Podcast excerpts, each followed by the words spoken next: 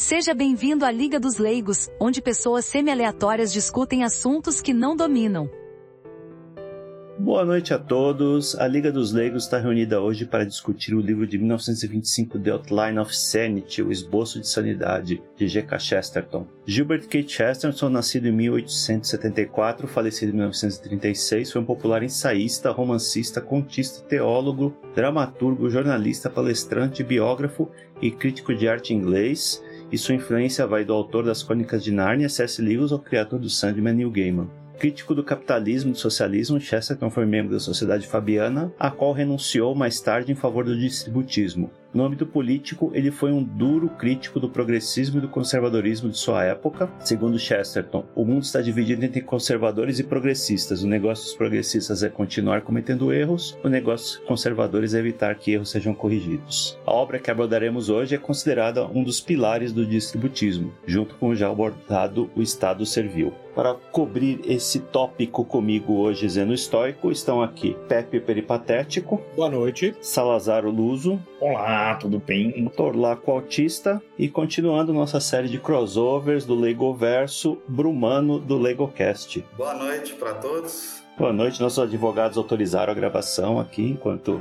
a marca está em disputa, então tá tudo bem, o, o Brumano participa. Muito bom, pessoal. Quem quer fazer aí a abertura, comentar a obra? Ah, pode, pode, Brumano. Vai você. Brumano, fica à vontade, então. Então, no episódio passado, do ano passado, é, a gente discutiu Belloc e Belloc ele o, foi o primeiro, né, o precursor da, da, do distributismo, mas ele tem uma visão romântica em que todos o, toda a população é por uma um toque de caridade seria iria se não se revoltar, mas começaria a boicotar livremente a, as grandes empresas. O Chesterton ele já é mais pé no chão, ele já é mais ele sabe da realidade que existe, ele sabe o estado, como que ele existe, como que ele funciona, então ele propõe é, no livro até ele, ele, propõe seis, seis tópicos para implantar um estado distributista. E, e nesses tópicos é, ele deixa claro que é um esboço, o livro chama né, um esboço de sanidade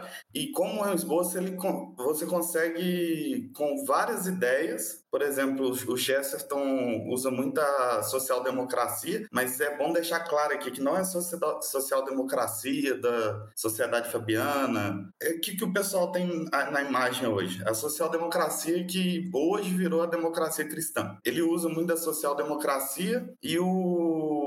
Assim, não, não seria recomendável, porque vai, uma hora vai bater de frente. Mas você pode usar o liberalismo, você pode usar o anarquismo e até o socialismo para implantar as ideias distributistas. Só que uma hora vai bater de frente. É uma visão mais prática, né? É, eu achei um negócio interessante do Chesterton que eu acho que é na segunda parte do livro, ele, inclusive ele fala que há vários modelos de distributismo. Ele fala, e eu não vou aqui estabelecer uma distinção entre os modelos e discutir os méritos relativos, mas, por exemplo, ele, inclusive, ele fala, há distributistas que consideram que o modelo ideal distributista seria, na verdade, de nacionalização de empresas e distribuição de participações dos lucros das empresas nacionais. Uma coisa muito parecida com, modernamente, o que eles chamam de crédito social. Não crédito social da China, whatever. Crédito social é essa ideia de você vai distribuir para pessoas, né, fazer vastas parte da população acionistas de empresas. Então é interessante que ele, ele admite que não há uma só maneira de chegar ao distributivo que ele propõe, ele admite que há passos graduais, eu acho que um negócio interessante, né, o Brumano, e, e uma, uma que ele fala no livro, ele fala, é, é, existe o socialismo ideal, existe o distributivo ideal, que nunca vai ser o que vai ser implementado. Mas o interessante é que não existe capitalismo ideal, né? Isso. O capitalismo é tão pobre moralmente, é quase falou, tão pobre espiritualmente moralmente, que nem o ideal desgraçado consegue ter, né?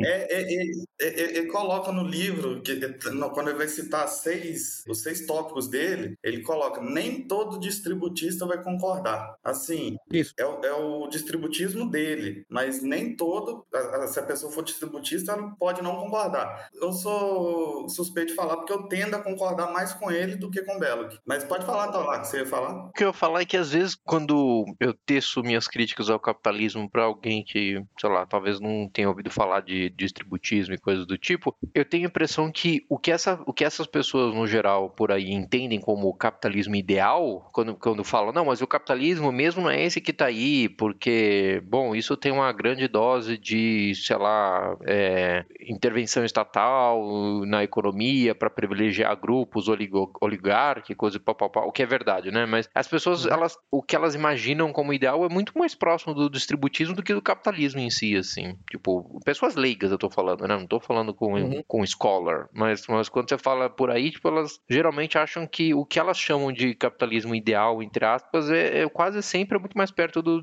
distributismo, pelo menos pela minha experiência anedótica. Você tá certo, porque, assim, nunca vai existir um capitalismo ideal, como o Pepe disse, que porque todo capitalismo, durante toda a história, usou do Estado para ser implantado. Porque o Estado, eu, eu não estou fazendo juízo de valor sobre imposto aqui, é, eu estou fazendo um juízo analítico. O Estado, ele é o único, a única entidade que, por meio da força, consegue acumular capital suficiente para se assim, investir em coisas que a propriedade, o proprietário privado não iria conseguir. Por exemplo, a, os parques Fabris da Inglaterra só foi possível porque o Estado, que era um ente que pela força acumulava o capital, desapropriou os campesinos, deram nas mãos dos, de alguns indivíduos os, as propriedades e esses indivíduos assim, usando o Estado, conseguiu montar as fábricas. Outro exemplo, Barão de Mauá. Todo mundo fala, ah, Barão de Mauá, muito bom.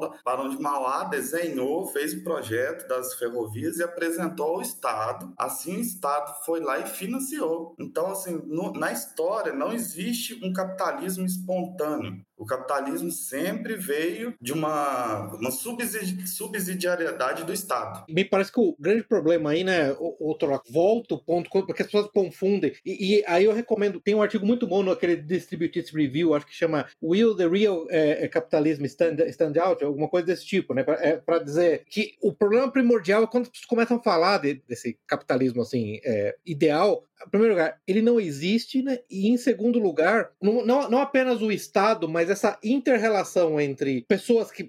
empresários capazes de acumular propriedade a relação e como eles podem interferir no Estado, é, isso acaba alterando a natureza do Estado. Então, você pega um, um artigo clássico lá que a gente. acho que é o terceiro ou quarto episódio que eu falo dele, mas é muito bom que ele recomenda, né? Da mão invisível do liberalismo. A ideia primordial do que eles imaginam ser o, o livre mercado, na verdade, que eles confundem ultimamente com o liberalismo, é no liberalismo, os múltiplos egoísmos, digamos, os múltiplos, a música, múltipla busca por interesse pessoal de várias partes vai automaticamente, através quase de um processo emergente, matemático emergente, criar o bem comum. O problema disso é que na prática a gente não verifica isso acontecendo. Né? O que a gente verifica não. é concentração de monopólios que influenciam o Estado para aumentar a sua capacidade. O, o, um negócio que eu acho interessante, quando eu comecei a ler o livro, o capítulo que eu acho mais legal do livro é quando ele fala dos trusts, né? Porque um aspecto recorrente na crítica distributista, e é na crítica mutualista. Nem, mutualismo é muito mais anárquico do que o capital, do que, do que o distributismo, né? E o mutualismo não considera a propriedade privada como um direito natural, um direito fundamental. Mas o, o ponto, em qualquer um dos dois casos, né, é, é que, pô, basicamente, você tem uma série de coisas, como, por exemplo, a Limited Liability Corporation, a corporação com, com limitação de perdas, ou a própria ideia da corporação,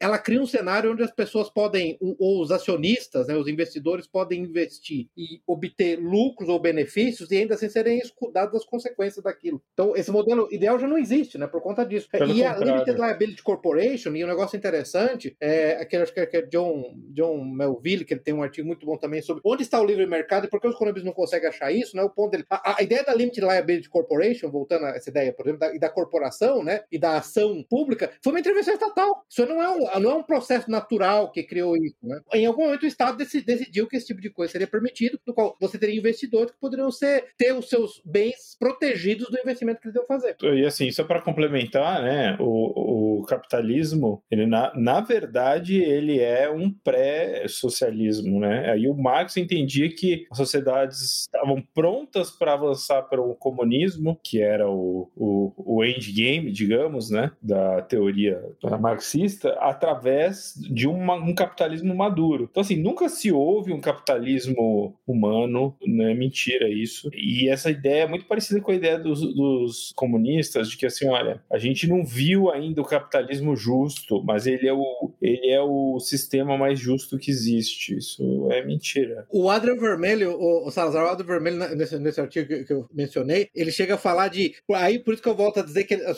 pessoas tendem a confundir capitalismo com liberalismo e com livre mercado. O distributismo, por exemplo, é totalmente a favor do livre mercado. Mas não, ele, não, é, ele não tem a, a, estrutura teológica, filosófica do liberalismo. Ele costuma chamar isso de. tem o fideísmo liberal, né? Que essa, a, soma de, a soma de atores seguindo seus próprios interesses livremente, sem coordenação, vai produzir o bem comum. E como é que eu verifico produzir o bem comum? Não, você, basicamente você tem que acreditar. Você não tem evidência empírica de que isso aconteceu, né? Você vai ter que acreditar que é assim, é fideísmo quase. Exato. E eu vou te dizer, Pepe, que o, o verdadeiro livre mercado só é possível no distributismo. Eu vou desenvolver com base em Chesterton, mas assim, uhum. já de início, o verdadeiro livre mercado só é possível no, no distributismo. No capitalismo, não, não tem como. Você falou sobre o livre mercado, é, você pega, quando Adam Smith falava da, da mão invisível, eu até fiz a, a, a anotação aqui do que, que ele considerava no, no, na, na, teoria neoclássica econômica, né? O que, que precisa acontecer para o mercado ser livre? O mercado tem que ser um mercado aberto, ausência de poder de monopólio, ausência de poder de monopsonia, monopsony, uhum. é, uma divisão de trabalho. O que, é De, é, a, só tem um comprador. Hum. Monopólio só tem um vendedor e monopsonia, monopólio só tem um comprador. O Sim. Estado, por exemplo, tem, muito, tem muitas coisas que o Estado é, é, é tem poder de monopólio, né? Sim. É, divisão do trabalho, divisão, é, divisão, uma divisão fina entre produção e consumo, né? ausência de produtores com tecnologias privadas pivotais de, de diferenciação e informação perfeita, mais ou menos fidedigna a, no mercado todo. Pelo amor de Deus, onde é que isso existe? Nunca. Pelo amor de Deus, que coisa ridícula, né, gente? Faz um favor, não né? existe, não existiu na história. Isso, pô. É, de por falar em história, eu queria chamar a atenção aqui para um ponto que eles, o Chesterton escreveu esse livro lá no início do século XX, né? Quando o socialismo começava a engatilhar, sei lá, nos 27 ainda tinha acabado de acontecer lá a revolução Isso. na União Soviética e o capitalismo ainda estava ele dava seus, essa preocupação com o monopólio, com as grandes lojas que ele dedica lá alguns, alguns artigos faz por que, que as grandes lojas iam prejudicar o comércio. Assim, a gente, um século depois, a gente já passou muito do pior pesadelo dele, né? Para mim, o um, um maior exemplo disso é o sistema financeiro, onde teve tal acúmulo de certas instituições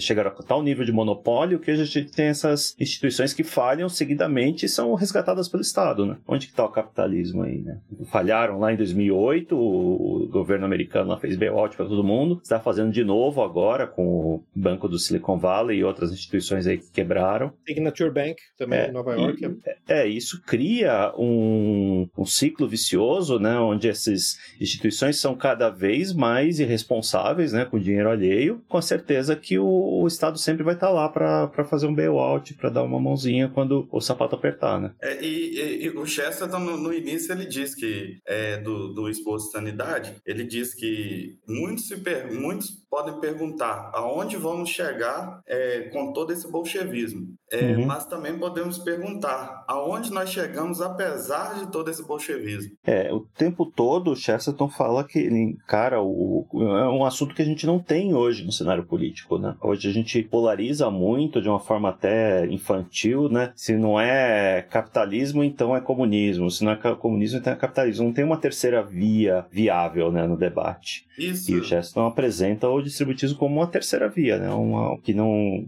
corrige os erros do capitalismo e do socialismo. Olha, uma das análises mais legais que eu vi, um dos melhores argumentos assim pró-distributivismo, lembrando que no distributivismo você tem que ou você redistribui, né? A ideia é a justiça distributiva do qual primeiro Aristóteles falava, depois São Tomás de Aquino, São Alberto Magnus, né? E todos os escolásticos, Salamanca, todos eles é da justiça distributiva, que você tem bens, riqueza que tem que ser distribuída segundo mérito, tem algum mérito específico que não é que é determinado por condicionantes assim, assim culturais. Um dos pontos mais legais do distributista, ele fala, olha, o capitalismo, na verdade, até a Segunda Guerra Mundial, ele vivia crises brutais, como a crise de 29. E, em grande medida, a receita para estabilizar as crises brutais do capitalismo, em grande medida, foi o keynesianismo. Qual é o princípio básico do keynesianismo? É redistribuição, sim, mas não dos bens de produção, né? Do, mas sim da, da riqueza, do dinheiro. Da própria produção. é, do, do resultado final da própria produção, né? Não é dos bens de produção, mas do resultado final da produção. Então, na verdade, assim, um dos melhores argumentos pró-distributivismo que eu vejo é o seguinte: olha, o distributivismo já existe. Literalmente, todas as democracias ocidentais, sociais-democracia, elas adotam o modelo keynesiano como elas estão usando a taxação para redistribuir riqueza, para distribuir o produto final. Então, a disputa simplesmente é: você quer redistribuir os bens de produção ou você quer redistribuir, vai, vamos chamar nesse caso, os bens de consumo ou a riqueza? Porque a redistribuição já acontece. Você falou aí, ô Zé, do, do Silicon Valley Bank, a verdade é uma só.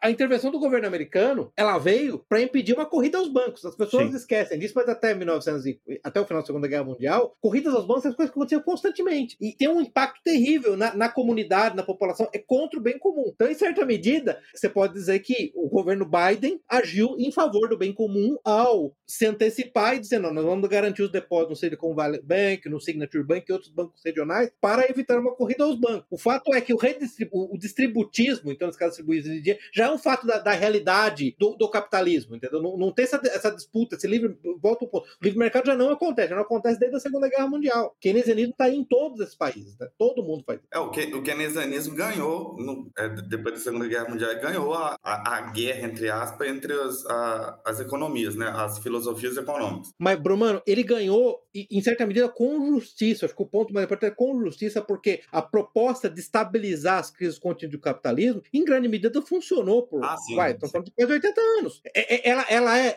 em grande medida, a profecia do Chesterton, a profecia do Belloc, que a gente tratou no primeiro episódio lá, e a profecia do Chesterton, elas foram atenuadas, em certa medida, atenuadas. Que, claro que o ponto final, os dois identificaram muito bem, mas elas foram atenuadas com uma espécie de paliativo do keynesianismo, né? Quase 80 anos. Claro que tem um problema primordial disso de aumentar perpetuamente o tamanho do Estado, aumentar perpetuamente o tamanho do aparato para determinar riqueza, determinar a taxação e determinar a restribuição da taxação. Mas ela, ela paralisou o processo, né? Ela, ela atenuou o, o, estágio final, talvez atenuou em, em décadas, uhum. eu diria, entendeu? Mas já está aí, o, o, meu ponto primordial, voltando ao ponto lá do doutor lá, quando ele fala, em grande medida, esse estado ideal que eu, que eu acabei de descrever, não parece, o doutor lá, com aquelas coisas de livro de física 1, da graduação, onde. Não, é, é, uma, é uma esfera perfeita, um ambiente sem atrito, sem existência do ar. Pô, isso não existe, né? Sim. Isso não acontece no mundo real. Então você já está aqui. Então, na verdade, a discussão é entre dois distributivos. Você vai distribuir salários, riqueza, que aliás o pessoal lembra, né, que na Hero Novaro, original, o, o, o Leandro falou de distribuição de income, de, de wage, de salário, do salário justo, não sei o quê. E o João Paulo II, mais sabe, comentando, né, ela falou: não, hoje fica mais claro que é mais importante distribuir propriedade. E quando a gente fala propriedade, é importante ter propriedade é propriedade produtiva. Não é iPhone, não é Isso. tela de LCD. É meio de produzir riqueza, é meio de produzir coisas. Uhum. É, sei lá, é trator, é uma máquina, uma máquina de CNC, uma controladora lógica programável de uma linha de montagem.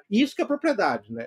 É, é na propriedade. O seu Xbox One não é propriedade. Então, é, é, é eu acho que o ponto mais relevante, o, o até fez uma pergunta boa, porque claro que ele é autista, falou, pô, mas dado o primeiro episódio, do que estão falando nesse episódio? O, o Brumano até me perguntou, não sei o que eu falei, é, eu acho que é mais sobre o, o Chesterton, como ele é um cara mais prático, mas por outro lado o livro tem umas certas coisas datadas, como a volta ao campo, não sei o que, não sei o que lá. Como é que a gente vai trabalhar para mostrar que, na verdade, o futuro do distributismo, né? a aplicação do distributismo, e como, na verdade, eu acho que para mim essa é a grande sacada aqui, lendo o livro e estudando o episódio. O distributismo já está aí, ele já acontece. Uma, uma das formas que ele acontece chama isso keynesianismo, entendeu? Então a gente só quer um modelo mais, é um, um modelo que dá mais dignidade para as pessoas do que o Bolsa Família, do que o, o, o, o UBI. É só isso. Sim. Agora deixa eu falar um negócio. Quando eu estava lendo sobre o que o Chesterton fala, né, do, do distributismo, ou distributivismo, hein, como vocês quiserem chamar, eh, me lembrou, me lembrou muito as ideias de um outro livro chamado Small is Beautiful. Uh -huh, uh -huh. Um, a Study of Economics, yes, as if people matter, do uh -huh. Ernst Friedrich Schumacher.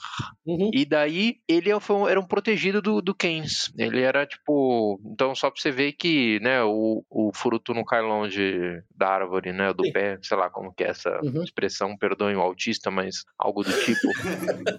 e, e, e, o Schumacher ele se converteu ao catolicismo muito. Oh, não sabia disso, não. É. Sim, sim. Na verdade, eu não achei nenhum autor dos, dos que eu fiz, pesquisei que não fosse católico. O, o, o Chester converteu, o Belloc católico e o Schumacher também. É convertido. E, é. e assim, no, no início do, do, da obra, o Chesterton ele, ele fala que muitos podem alegar que a, a, distribuição de terras vai acabar tendo, vai acabar voltando ao monopólio de terras, porque as pessoas vão tender a vender as suas terras. Só que as pessoas têm a imagem da, da venda de terras o seguinte, que uma pessoa com 5 hectares de terra tem ao lado alguém com 60 hectares de terra, 60 até pouco, mas por exemplo, 150 hectares de terra. Essa pessoa que tem 150 tende a engolir aquele que tem 6 hectares, 5 hectares de terra, porque a pessoa que tem 5 hectares não tem a, as condições para ter uma justa competição aquele que tem 150. Mas isso não aconteceria se, se tivesse uma pessoa com 60 hectares de terra e outra com 40. Por mais que uma pessoa com 40 hectares de terra tivesse menos terra do que a pessoa com 60, ela tenderia a não vender, porque ela teria uma um, a, a tendência a ter uma igualdade na competição. E, e o Brumano, e aí é legal que é, eu assim, o que eu entendo dessa parte, quando ele fala isso, em certa medida o Chester está apelando ao senso comum do britânico do começo do século XX, que via isso no seu dia a dia, tá? Propriedades de tamanho específico que ficavam lá estáveis, passavam de família para família. Número um. E número dois, se você voltar no nosso episódio anterior lá sobre o, o Beloc, o Beloc faz inclusive um levantamento histórico uhum. de, da estabilidade de propriedades de tamanhos relativamente pequenos ao longo da história medieval. Sim. Então, na verdade, o, tanto o senso comum, que talvez hoje não seja pra gente, mas era pro, pro britânico do começo do século, quanto o, o, o registro histórico é exatamente, é exatamente o que está falando, entendeu? Não, não, precisa essa força, essa impulsão que não. A, a, um, cara com, um cara tinha um tamanho X e começava a engolir todos os danos. Não, não era isso que a gente via, não é isso que acontecia. Esse é um fenômeno artificial por conta. Aí entra no ponto, só, Zeno, só o ponto que o Zeno falou do, do, do, mercado financeiro e tudo mais. Isso vem com a concentração da capacidade de disponibilizar crédito, que não é, de novo, não é natural. Teve uma intervenção governamental, né, de novo, na, na, na reserva fracional, na regulamentação de cobrança de juros, que permitiu a certas entidades terem o monopólio do crédito para que você pudesse fazer esse tipo de compra. Isso não, também não é natural, não, não é cor da natureza, não é movimento de partículas. Mas essas entidades, assim, elas estão sob o controle de alguém, você acha, assim? Um, um Salazar, e aí? Não, tô perguntando, assim, só para saber. Pode ser, né, que tem alguns grupos aí Talvez existam. Pode ser. Eu não sei do que vocês estão falando, eu tô chocado, tô boiando aqui, nossa, meu Deus, tô chocado. Eu queria trazer um exemplo não europeu aqui dessa uhum, questão da, uhum. da ordem emergente, que nos anos 70, na ilha de Bali, o governo resolveu é, o principal produto lá agrícola, arroz, né? Estava profundamente ligado a uma a religião da ilha, né? Religião de origem hinduísta e templos de água e uma série de, de rituais que eles faziam. Aí o governo resolveu trazer a Revolução Verde, vamos trazer aqui mudas mais produtivas, processos mais modernos e vamos aumentar a produção, né? Mais alimento a população e coisa e tal. O processo fracassou redonda, terrivelmente. É, teve pragas, várias colheitas Alguns estudiosos começaram a fazer uma, uma análise numérica, uma análise quantitativa da, da produtividade e chegaram à conclusão que o, o sistema ancestral que estava sendo praticado com os templos, uma série de questões de fundo religioso, era um sistema já ótimo para aquele, para aquele cenário, né? Era o sistema que mais produzia. Então, é, e, e chegaram também à conclusão que nunca houve na história de Bali uma autoridade central que dissesse ó, quanto que você tem que plantar ou quando você tem que colher. De, uma, de, de alguma forma, eh, os vários grupos lá, as várias pequenas fazendas, não sei se propriedade se aplica lá, os vários pequenos plantadores acabavam se entendendo entre si, né, negociando, chegavam a um resultado ótimo por conta própria. Bastante e, interessante. E, e só para complementar o que o Zeno falou, que isso é muito importante, é, é, ele falou de propriedades emergentes, para deixar claro para quem. Propriedades emergentes são um fenômeno matemático da teoria de sistemas, no qual sistemas complexos, em ramos definidos e não necessariamente com uma coordenação central, consegue atingir o equilíbrio e estabelecer comportamentos complexos sem a necessidade de um desenho prévio. Tá? Quando é, é para deixar claro que é quer dizer com propriedades emergentes nesse caso. Citando o, o Zeno, você falou tem um outro, um outro artigo muito bom sobre Lessons for Localists, The Great Indian Farm Revolt de 2020-2021, que é exatamente sobre essa questão. Pequenas cooperativas agrícolas na Índia que se revoltaram contra uma tentativa de, do, do governo de taxação, que claramente ia levar à, à, inviabilidade das pequenas propriedades, e como eles, na verdade, tiveram sucesso, inclusive econômico, inclusive na mudança uhum. de lei, e como isso também, de novo, era, era otimizado para aquela situação específica localmente. Uhum. Localmente. O, o que eu acho legal é para estabelecer um, um, um, paralelo que eu falei sobre a questão da mão invisível do livre mercado, é que é, um dos aspectos cruciais do distributismo é que ele é localista, ele é subsidiário, ele acredita na solução local e na da manutenção de comunidades locais, e como é perfeitamente possível ter soluções emergentes ótimas na comunidade local, que os liberais, na escala liberais, estou usando o sentido clássico da palavra, como a gente sempre usa aqui, né, de liberalismo, eles negam que isso aconteça em âmbito local, mas por algum motivo, quando você atomiza isso para indivíduos, ele acontece. É. é. muito interessante, né? É, eu acho interessante maluca. desse caso que você mencionou e desse caso ah. de Bali também, porque uhum. Como são pequenos grupos, pequenas propriedades, eles são refratários à falha de um elemento. Um sacerdote lá tomou uma decisão errada, eh, escangalhou lá uma determinada plantação, o resto do sistema uhum. se autocorrige. Sim. Aqui no sistema financeiro que a gente mencionou, ah, o CEO do Citigroup fez uma decisão errada, é uma crise mundial, né? Quanto maior o maior o, o monopólio, maior o impacto do, do fracasso. Uhum. E uma coisa que o Pepe falou é, é assim, é algo que na, na época que Chesterton escreveu, é, ainda era algo não era como hoje, mas é, é o agrarianismo. Eu não tendo a concordar com o agrarianismo de Chesterton. Eu, é, o três, três acres e uma vaca, né? É, é, assim, eu, no caso, o, o mundo, o Chesterton não viveu para ver como que o mundo ia virar, o, o que, que ia ficar. Então, para ele, é, teria que ter uma, uma volta ao agrarianismo mais forte. Só que hoje a gente sabe que é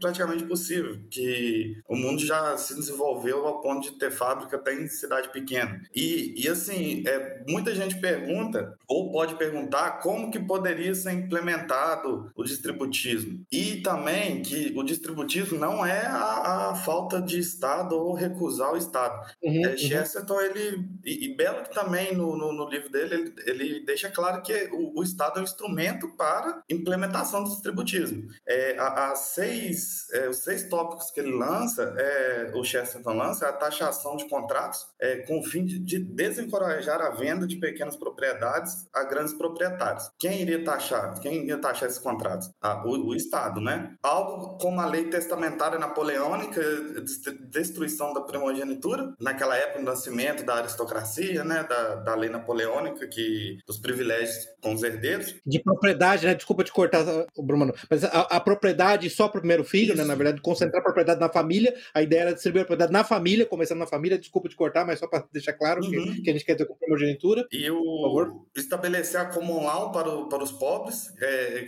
quem queria estabelecer também? O Estado, que, que teria que estabelecer a, a proteção deliberada de certos experimentos por pequenas propriedades e, se necessário, por tarifas. E até mesmo tarifas locais, que é muito distributista isso, a descentralização. Uhum. É importante uhum. descentralização. É, subsídios para fomentar o, o, os experimentos o subsídio do, do Estado, e no final ele fala uma associação de dedicação voluntária, que isso não, não, não envolve o Estado, né? Mas, assim, os cinco, os cinco primeiros tópicos envolvem o Estado para como meio de... para implementar o, o distributismo. E, e, no livro, se, se você vê, é, assim, ele escreve. O, em inglês é legal quem ter, oportunidade, quem está ouvindo e ter oportunidade de ler inglês, ele é bem é, poeta, ele rima muito, né? Isso. E, assim, é, quem tem oportunidade de ler vai perceber que ele. O, o distributismo, ele é, num, é uma. Prim, passa primeiro para uma sociedade desenvolvida. Primeiro a sociedade tem que se desenvolver para depois implementar o distributismo. Porque porque uma sociedade subdesenvolvida não conseguiria repassar a riqueza gerada e o Estado não conseguiria é, financiar essa, essas ideias. O Estado, porque não teria dinheiro suficiente, nem capital suficiente para financiar, para subsidiar essas ideias. É, lembrando, né, Bruno, no nosso episódio anterior, que é importante lembrar, a gente discutiu um pouquinho o que era riqueza, para deixar claro, tá? de riqueza não é joia, não é barra de ouro. Uhum. Riqueza é simplesmente o processo de transformação dos elementos naturais os elementos necessários para a existência humana, tá entendendo? A riqueza é pegar o campo sem nada, lá o campo, o campo vazio, semear e, e colheita. Isso é riqueza. Tá? É pegar o, o, alumínio e o ferro e criar uma máquina, criar um trator. Tá? Isso é riqueza, né? Criar ou até um carro, entendeu? Para transportar alimento. Isso é riqueza. Para deixar claro, no distributismo, o que as pessoas querem dizer com riqueza e com propriedade. Eu acho muito importante voltar nesse ponto sempre. Voltando ao ponto do doutor Lacra, quando conversa com as pessoas, é um problema que eu acho que a gente já discutiu até, até em privado, né, doutor Lacra? Quando você usa termos como riqueza e, e, propriedade, eles perderam completamente o sentido modernamente, né? Sim. Não, não o que você quer dizer Sim. com isso, né? Entendeu? Fica aquelas coisas de do, do Zé Faria Lima, né? Os que o Salazar odeia, né? Como assim? Um, um, um, um, trabalhador moderno é rico, ele tem uma, uma TV LCD de 914 polegadas. Pô, isso não é, cara, isso não é riqueza. Tem ações isso, na não é propriedade, né? Tem, assim, tem, ações, tem ações do Silicon Valley Bank. Ele consegue comprar umas. Hoje em dia, com 5 reais, eu compro uma ação. É, exatamente. Você deu, pronto. Basta você. É, o que o, o Chesterton insiste aqui é que a comunidade existe entre indivíduos que produzem e consumem bens, isso, né? Não isso. simplesmente fazem transferência. É, é, na, na, na, época ele já vinha com maus olhos essa questão de só ficar transferindo dinheiro, títulos, essas coisas, né? Imagino hoje que a gente tem uma casta de pessoas que já simplesmente só existe, né? Existe dependente uhum. do Estado. Que, que, que, vivem, subsistem nisso. É, exatamente. Hoje ele estaria num hospício tomando Rivotril na veia para aguentar o mundo moderno. Não, estaria, imagina ele no Twitter, teria sido banido para. Não, não dá. Anti-Defamation League teria banido ele como um perigoso nazista. A gente vive, vive exatamente a distopia que eu acho que esse cara não, não conseguiria suportar, cara. Porque, assim, é tudo, por exemplo, né? É, é o que ele fala, né? O poder das grandes corporações, né? Versus a pequena empresa. Então, assim, esmagadoramente o que a gente vê hoje é grandes corporações, empresas pequenas desaparecendo ou, né? Altamente vulneráveis, no melhor dos casos, né? Você pode falar, não, mas olha, maioria são pequenas empresas, elas são altamente vulneráveis. Leva uma, leva uma lapada tipo Covid e desaparece aparece. Sim, então, assim, sim. É, o, o, sistema teria que ser reformado. Eu, eu não tenho uma resposta, né? Mas assim, eu acredito que esse sistema atual ele teria que ser destruído para se construir alguma coisa desse tipo. Então, eu é, vejo... com base no, no Chesterton e nos meus estudos, eu tenho uma, uma concepção, uma pré, não é uma concepção, uma pré-concepção do que poderíamos fazer. O romantismo de Belo que está tá descartado, porque eu não creio que a gente conseguiria é, comover uma é, pessoas assim ó, suficiente para boicotar as empresas grandes. É, e o que acontece hoje em dia? Existe, por exemplo, vou dar exemplo de uma coisa que todo mundo faz. Existe Walmart e Carrefour, por exemplo. O, o Walmart, que é mais famoso. Eles têm. Fechou, saiu do Brasil. Fechou? Ah, então. Saiu do Brasil. Foi vendido para o Big e o Big foi é, vendido para o Carrefour. Mas enfim, é um exemplo. É um okay. exemplo. É, é, o Carrefour, que assim que vai estar no dia a dia de quem está ouvindo aí. Tem o, o, Carrefour e tem a, a vendinha do seu Zé. É, ambos vendem produtos alimentícios. Só que o, o, o, Carrefour ele consegue vender com menor preço, um preço mais baixo. Só que aí os liberais vão, vão dizer o seguinte: ah, mas é, na, no, no livre mercado ganha quem tem melhor qualidade o melhor produto, mas isso é uma mentira, porque o mesmo produto, vamos pegar, por exemplo, óleo de soja marca X. O mesmo produto que o seu Zé vende é o mesmo produto do, do Carrefour. Sim. Só que por que, que o Carrefour consegue vender um preço mais baixo? Porque além dele comprar uma quantidade muito grande, ele compra com um, pelo um terço do, do preço, porque o seu Zé precisa comprar o que ele vende durante o mês ali, por exemplo, quatro caixas, e o Carrefour compra 200, 300 caixas, do, mesmo produto, do, do óleo aqui que a gente está falando. E o Carrefour também, ele tem. É, existem pessoas que trabalham para empresas é, assalariadas que ganham um salário mínimo, trabalham de segunda a sábado e é uma pessoa sub, subvalorizada. Então, assim, essa pessoa, o pobre, ele vai escolher sempre o menor preço. Ele não tem poder de escolha. Então, quando fala assim, ah, mas isso é bom, isso é muito bom, porque a pessoa vai poder comprar no Carrefour lá porque é mais barato. É, é bom para quem compra, mas para quem trabalha é uma porque. Sim, os salários são achatados, né? Nessas grandes corporações. É, mas tem, tem, alguns aspectos aí que eu queria falar isso daqui. Falando espe especificamente de produto alimentício, talvez não seja melhor, o melhor exemplo, mas a gente está vivendo agora, abril de 2023, a gente está vivendo um tumulto lá no Twitter, por quê? Porque o governo resolveu taxar as compras que as pessoas faziam na, na em certas empresas chinesas, lá na Shein, Alibaba, e aí isso gerou um tumulto, porque antes o pessoal comprava coisa mais barata, vinha da China, mercadorias de qualidade razoável. Por que que estão fazendo isso? Primeiro, porque o governo quer dinheiro. E segundo, para privilegiar os grandes magazines que compram a mesma mercadoria feita no mesmo lugar, pelo mesmo trabalhador semi-escravo lá na China, só que vai vender mais caro. Isso. Isso. Então, o governo. Então, cadê o livre mercado? É, o mercado é. não tá aí, entendeu? Então, quando você tá discutindo, ah, não, você quer abolir o livre mercado, mas não é, já não é livre mercado. É evidente que não é. Essas meras corporações que financiaram a campanha do Lula, a campanha do Alckmin, têm, obviamente, um, um interesse, um poder de pressão para que o governo tome medidas específicas que não tem nada a ver com movimentos naturais do mercado. Uma decisão tomada no Ministério da O Fazenda. cara Foi do aconteceu. Riachuelo tava comemorando. Tava comemorando, tava comemorando. Claro, claro. É, é, o, o Bruno, esse ponto que você fez, o começo do livro, assim, o livro tem, acho que são cinco partes, né? Primeira parte, quando ele começa a falar de geral, tem duas coisas que, que, que ele fala que é importante. Uma delas é que o capitalismo, ele é inerentemente instável, e ele fala disso não, não apenas na concentração de propriedade, igual a Belloc falou, ele fala uma coisa bem importante, que ele fala, no capitalismo, você quer ao mesmo tempo que o trabalhador seja tão pobre a ponto de não ter opção além de trabalhar para você pelo salário de fome, Uhum. mas que também seja rico bastante para comprar sua mercadoria. Sim. O Chesterton costuma já falar, não deveria se chamar capitalismo, deveria se chamar proletarianismo, que a maioria das são proletários, só a única coisa que elas têm é a porta de trabalho para vender. Nesse proletariado,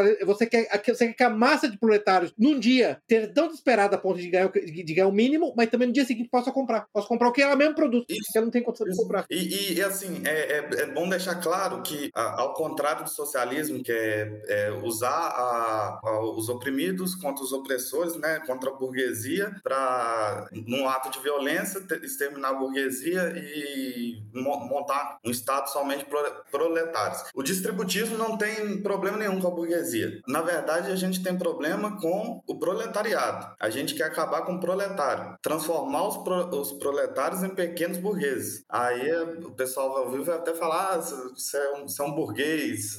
Posso até ser, mas assim, o, o problema está justamente no que você falou: manter a pessoa pobre. Essa pessoa, que eu dei exemplo, que trabalha no, no Carrefour, ganha mil- 1.200, 1.300 reais, ela paga aluguel, porque ela não tem propriedade de, de moradia, ela paga aluguel, sobra para ela no final do mês ali 400, 500 reais, então ela tem que se contentar em comprar no lugar mais barato. Então, qual seria o, o primeiro passo? É aumentar os salários, o, o aumento dos salários. Aí os liberais vão falar assim: ah, mas o, se aumentar o salário, o aumento vai ser repassado para os produtos do, do Carrefour, por exemplo. Vai aumentar o salário de todo mundo e a margem vai ser passada para os produtos. Mas assim, é, ao contrário dos liberais e ao contrário dos socialistas, os liberais veem muito a parte econômica e os, o, os socialistas somente a parte social. O distributivo vê realmente a parte social e econômica, porque não é moralmente certo aumentar o preço da- da- dos produtos, porque a empresa já está tendo um lucro, um super lucro em cima daquilo. Então, se falar assim, ah, então a empresa não vai, é, não vai aumentar, mas ela vai perder 200 milhões na sua conta bilionária no final do ano, é, depois de taxação de imposto, tal, tal. Vai, vai perder e, e- e porque tem que perder. Ô, Bruno, uma coisa que a gente falou no primeiro episódio, e, e tem aquele artigo bom de, de- de introdução ao tributismo, da, do- da- daquela ética política, que é um jornal tributista lá, ponto é, e volta na questão da, até mesmo dos escolásticos, economia cristã escolástica. E- economia é um ramo da ética, e economia não pode ser divorciada de fins morais. Aliás, eu diria que é ingenuidade de divorciar de fins morais, porque divor- o divórcio da economia de fins morais só significa que a economia vai ter outro fim, que nesse caso é a maximização de lucro e o acúmulo de riqueza para uma parcela cada vez menor da população. O fim moral sempre existe. Então, essa ideia que não, você vai ter economia sem fim moral, não existe, né? Número um. E número dois, o argumento clássico, não, mas então a, a, a- empresa vai, vai, vai sair do país e vai produzir outro lugar. Ué, só se o Estado deixar, né? Só se a população, através da ma- manifestação da sua vontade no Estado, lembra que o Estado tem que ter a representação existencial e formal dos desejos da população, permitir. Isso não é necessariamente verdade. Isso. Aliás, aliás, grandes economias, a a Alemanha, a Coreia do Sul, eles se tornaram potências econômicas com, com protecionismo, com regulação do fluxo de capitais e de bens de consumo, né? de, de bens de produção. E, e- e quando você aumenta o salário de- do- dos assalariados, eles passam a ter o gozo da, da liberdade de poder escolher a vendinha do seu Zé. Ele pode pensar, ah, ao invés de eu me deslocar 30 quilômetros da minha casa para ir no Carrefour para fazer uma compra, eu vou na vendinha Uhum. do seu Zé, que é um, é um microempreendedor, e eu vou ajudar ele. Isso é a ve- a verdadeira liberdade econômica. Sabe o que eu acho, eu vejo essas coisas que o Bruno fala, eu já penso, tem um lado, é, vamos dizer assim, acadêmico, sim, faz todo sentido, tal, os incentivos, e outro lado que eu falo, como é que isso vai funcionar no Brasil? E eu já penso, isso não vai funcionar nunca. Oh. Porque a partir do momento que você aumentar o salário do, do, do, do fulano, ele vai gastar tudo com carro, com pinga, com sei lá o que, e não vai eh, exercer eh, liberdade econômica nenhuma. Você não, tem duas coisas aí que é uma discussão longa que eu já tive com o Brumano, eu lembro de ter discussão com o Já tive com todo mundo. Tem dois problemas aí, assim, um problema que eu vejo quando o Brumano fala é, é, uma, o Brasil não é um país soberano. Sim. O Brasil existe sob domínio dos Estados Unidos e da, Salazar me ajuda aqui, a elite Comunidade internacional. etnocêntrica que é. controla os Estados Unidos, que controla os Estados Unidos, que controla o mundo ocidental. Então, em primeiro lugar, o problema é que o Brasil não é um país soberano. Então, tem muita coisa que a gente está discutindo aqui que não, ela fica no campo teórico, o Brasil não é um país soberano. Esse é um problema sério. Um segundo problema, e para mim esse é um dos grandes desafios ao distributismo, eu falei isso um pouquinho no outro episódio, é que um dos, um dos aspectos do distributismo que eu considero ingênuo, na verdade, não é nem a taxação de salário. Eu não vejo problema nenhum com isso. A, a, de novo, China, Coreia do Sul, Alemanha, França evoluíram, cresceram fazendo essas coisas, eh, regulando salário. É a ideia de que a natureza, vamos dizer assim, é, é, é empreendedor da população é a mesma, a da uniformidade da população. Uhum. Eu acho que esse, esse, talvez seja o problema maior. Esse ponto que você colocou é uhum. quanto, qual o percentual da população que efetivamente, se amanhã eu disser só a partir de agora, vai ter, vamos dizer, quarta revolução industrial, que é um negócio que as pessoas acham que é um problema para o distributismo, mas acho que na verdade é uma oportunidade. Quarta revolução Sim. industrial. Digamos assim, nós estamos 20 anos no futuro, vai. Agora nós podemos fazer é, impressão 3D em materiais como metal, em casa, não sei o quê. Você pode ser um pequeno produtor. Pode produzir um carro na sua Qual casa. da população? Você pode produzir um carro na sua casa. Você vai baixar o que mágico, você vai conseguir uhum. produzir. Qual percentual da população que vai querer engajar nisso, é. entendeu? E aí, aquele ponto complicado, qual percentual da população que vai engajar nisso, dependendo de características biológicas de grupos humanos distintos. Deixa eu dar um exemplo é de como que o brasileiro reage quando ele tem um aumento salarial. Eu trabalhei uma época na Petrobras, trabalhei lá numa instalação petrolífera e tinha o adicional de periculosidade. Então o cara ganhava lá dois salários na categoria dele. O que acontecia? O cara desembarcava, tá fazendo plataforma de petróleo, né? o cara desembarcava em Macaé, um salário e ele guardava para levar para a família lá, a cidade natal dele, o outro salário ele gastava nos bordéis de Macaé. É assim. Ah, tá aqui não é tão ruim assim. e, qual, e, tá, e o que, que foi? Tem uma coisa ruim aí?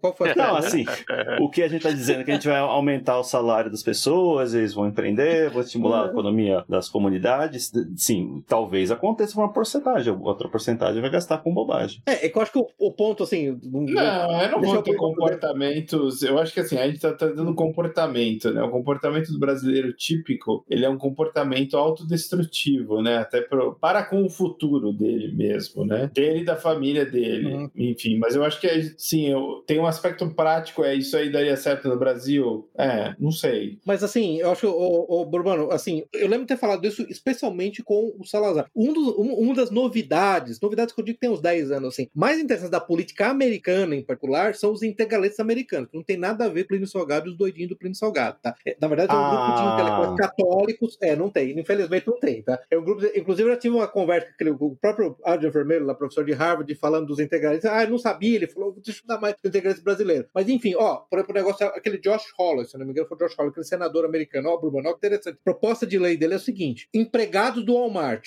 se os empregados do Walmart estiverem usando uh, Bolsa Família, o equivalente ao Bolsa Família nos Estados Unidos, tá? os ETFs, o que seja lá, se eles estiverem usando isso, tem um monte de incentivos fiscais do Walmart que vão ser cancelados. Ou você, Walmart, paga um salário no qual seus empregados não tenham que usar serviços públicos destinados a miseráveis, entendeu? Ou você paga, ou você, não vai ter incentivo fiscal nenhum. Que você sabe que as empresas têm um monte de incentivo fiscal, né, o, o Zenon? Claro. No, no, no ponto Brumano. Carrefour, ah, o livre mercado, Carrefour não precisa do Estado, não precisa do Estado do caramba. Os caras vivem pendurados no Estado. A gente chegou a falar no episódio, bilhões de dólares de subsídios. No caso dos Estados Unidos e do Brasil, bastaria não poder fornecer para o Estado. Isso já seria um, um baque enorme. E, e, e, ele já tem super lucro. Isso que as pessoas não é. entendem, ele já tem super lucro. Então... Mas tem super lucro no subsídio. Não esqueça. Tô falando, em última instância, até, Bruno, estou tentando até, assim, preemptivamente fazer a seguinte defesa. Ah, vocês estão criticando o lucro? Sim. Em primeiro lugar, segundo a lei natural, você pode criticar o lucro por lucro. É um vício. Uhum. Lucro por... Aristóteles, que não tem nada de católico, já dizia que lucro por lucro é um, é um, é um problema, é um vício, é corruptivo e causa instabilidade social. Uhum. Ele busca só pelo lucro. É, é, é número um. Número dois,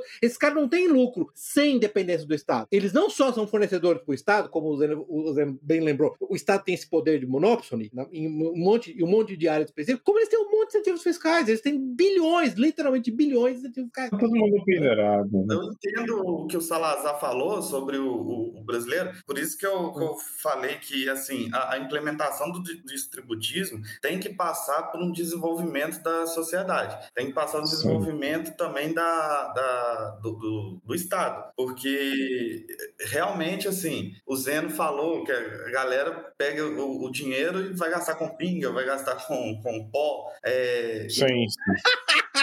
Com pó, boa. É, e, e, assim, primeiro a gente precisa ter um, um, um desenvolvimentismo. É necessário ter esse desenvolvimentismo. E a partir do momento que você coloca para o pobre a escolha, é, o, o, gozo de poder escolher onde que ele vai comprar, ele vai começar a, a comprar nos locais menores e descentralizar a economia. E aí o, o seu Zé, por exemplo, vai começar a ter uma, um lucro para poder ter um trabalho assalariado, contratar alguém assalariado. Aí ele vai passar a ser um pequeno burguês e assim vai passando para outras pequenas pequenas empresas. Então, ao invés de você ter duas, três grandes megacorporações que atendem um local ali, um, um, bairro, você vai ter 30, 40. Então, vai, vai passar por um processo de descentralização e várias pequenas e pequenas médias empresas atendendo a população. E, Zeno, eu acho que assim, o que eu diria, complementando o que o Bruno acabou de falar, eu diria porque você pareceu mais cético de nós, isso aí, não tem problema nenhum, eu entendo o ceticismo, é que, como o Chester colocou no livro, né, no, no, múltiplos itens, esse processo é gradual e é um processo, na verdade, essa hipótese pode, até,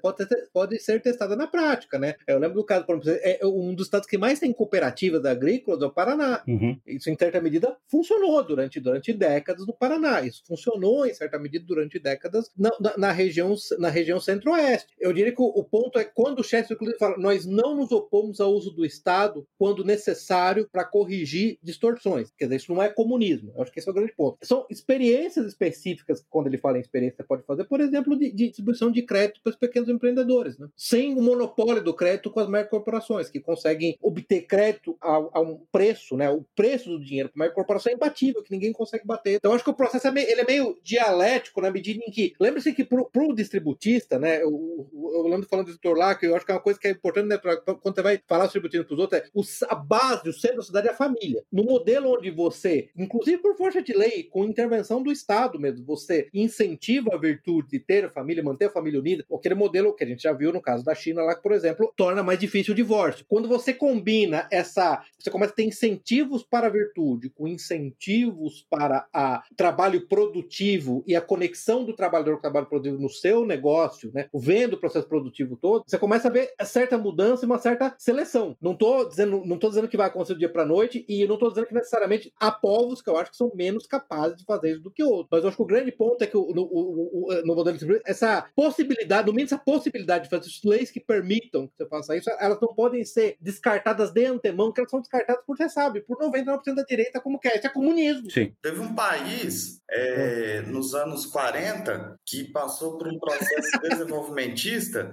e se não fosse uma guerra mundial, tá, ele estaria no ponto de, de implementar um distributismo, porque ele teve o, o boom de, é, econômico e ali a sociedade estava pronta para os pequenos é, proprietários poderem crescer e só que ocorreu algo chamado Segunda Guerra Mundial que nesse país específico foi uhum. muito ruim para eles. Foi de propósito. Foi de...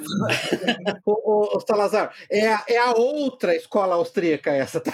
É aquela outra. aquela outra. Aquela, aquela daquele pintor famoso. Isso, exatamente, entendeu? Que, mas é uma das coisas que uma das coisas que, que foi feita nesse particular país, o E. Michael Jones, né, que é, o, que é intelectual católico, ele fala muito disso, né? Uma das coisas que aconteceu nesse particular país foi a, a facilidade de obtenção de crédito, né, por pequenos produtores. Isso, é, foi, foi, foi uma, uma é, teve, é como se fosse uma cooperativa hoje em dia. Uhum. É, no Brasil a gente até tem mecanismos de fomento, assim, mas foram totalmente corrompidos, né? Sim. Tem o BNDES lá, que é Banco Nacional de Desenvolvimento Social, que é um banco de fomento para isso, isso que vocês estão falando, para empresas empresas, empresários, Uhum. está financiando obra no exterior. Né? Isso. Você tem coisas legais, eu acho que esse sistema S, né, do Senac, Sim, sim, Sebrae, essas A coisas. gente tem o Cicobi, o Cressol, que é É, tem coisas legais, eu Uhum. acho. O que acontece no Brasil é que tem essa maldita coisa, assim, né? Por exemplo, você pega os regimes tributários, né? Não, nem vamos entrar nesse assunto, porque é um assunto muito depressivo e domingo à noite não dá para discutir sobre imposto, né, cara? Mas, assim, é, é- o simples, o super simples, é é assim, ah, você fatura até X, você pode entrar aqui, a, a fatura mais, você já vai para outra camada. Então, assim, não é um negócio que, digamos assim, ele, ele quer que você cresça, mas você também não vai, você vai encontrar obstáculos criados pelo próprio sistema, né? E aí chega uma certa, um certo patamar que você vai crescer com um varejista grande, você vai competir com um varejista grande, aí você vai se f... Quando você entrar no mesmo patamar do cara que fatura 5 bi, entendeu? E você fatura, sei lá, 10 milhões. Um milhão. É, que seja, entendeu? Mas assim, o político. O poli... É, não, tem os outros aspectos, é políticos, influência, né? É, enfim. o que eu falo é que eu já tive essa discussão, essa discussão nos Estados Unidos com o eleitor do Bernie Sanders, né? Que assim, pra pensar, você tem que pensar o seguinte, cara, essas hiperregulações, e aí vem duas coisas, a hiperregulação, ela aumenta o tamanho do Estado, aumenta a burocracia, e portanto aumenta a burocracia que tem que ser paga com imposto, burocracia improdutiva que tem que ser paga com imposto, por causa da hiperregulação. Essas hiperregulações, quem que pede as hiperregulações? Quem é que tá lá na porta? Quem, quem é que tem um monte de lobista na porta de congressistas pedindo para hiperregular a economia? Então são as megacorporações, sabe por quê? Porque elas conseguem viver com a regulação e o pequeno negócio não consegue. Por isso que eu sou muito a favor do mu- municipalismo. É, Uhum. é descentralizar o máximo possível, mas não é anarquia, não é anarcapitalismo, eh, essas bobeiragens. Sim. É, o localismo, né? É, Era o que eu ia Localismo. falar. é porque é a melhor maneira de, de- porque de um município para o outro já muda cultura, já muda economia, o sistema econômico. E pra, em, nível nacional de macroeconomia, eu acho que um- uma ideia muito boa seria para implementar no Brasil, fazer um desenvolvimento a nível nacional e assim implementar o- as ideias distributistas por meio de incentivo do Estado e subsídio a pequenos, pequenos empresários. E lembrando que o maior detetor de terra, eu, acho que eu falei no episódio do, do Belloc, o maior detetor de terra é o Estado, terras devolutas, não precisava despropriar ninguém, era só pegar as terras devolutas e distribuir entre as pessoas que não têm terra, seria a, o, o trabalhismo cristão do Alberto Pasqualini. Pelo trabalhismo cristão, a gente pode ter um desenvolvimento e, a partir desse desenvolvimento, implementar as ideias de Chesterton. Assim, então, assim, a conclusão, né? Assim, o Brasil é um federalismo filha da. Que não existe, na verdade. Sim. Pega assim, os Estados Unidos, quando era federalista, um fe- agora tá bem menos, digamos, né? É, é fake também. Mas fake, quando é era um fake. federalismo de fato, né? Olha só quanto pro- prosperou. Então, assim, se, é, se você conseguir descentralizar poder, realmente é, é algo que tende a, a, a gerar algo positivo, né? Quando vocês estavam falando né, sobre os desafios da implantação do, do distributismo, seja no Brasil, seja onde for, né, me, me, me ocorreram duas coisas que o Chesterton fala que, já que já foi falado né, um episódio inteiro sobre o Belloc, eu acho que são coisas que são traços mais do Chesterton do que do Belloc. Pelo menos eu não lembro de ter visto isso no Belloc. Né? Um deles vocês já falaram bastante aqui, que é, digamos, esse arcabouço moral e cultural de que o distributivismo tem que vir acompanhado, né? Ou seja, ele não pode só ser um pensamento puramente econômico, um sistema econômico e bota para rodar e as coisas funcionam, né? Ele Uhum. tem que Uhum. vir acompanhado dessas eh, de- de- desse arcabouço que, né, falando aí, a gente já falou, em grande parte é, é- é a moral católica, né? Então não tem muito e ele e ele, e ele se, se ampara nisso mesmo. Então né, deixar só como um sistema econômico e botar para rodar provavelmente iria falhar tanto quanto outros Uhum. aí, né? E mas o outro aspecto que eu vejo muito mais no Chesterton do que no Belloc é essa ênfase no localismo, né? Que ele, ele frisa bastante a importância das comunidades locais e não só né, comunidades ali de pequenas empresas e tal, tal, tal, mas também que elas sejam o máximo possível autossuficientes, né? Ele acha que essa autossuficiência local é essencial né, para você conseguir preservar a coesão é, social e os valores ali naquele local. Então, digamos, basicamente assim, na hora que você começa uma, como pequena comunidade, né, ela começa a depender muito de outras, você abre até essa questão dos valores pode ser corrompida, né, porque daí você vai precisar de mercadoria de outros lugares, e daí vem junto a parte da cultura, e daí vem imigrantes, e daí vem, né, então assim, para ele essa autossuficiência local é muito importante, né, e isso acho que de fato é, é, é necessário mesmo, né, e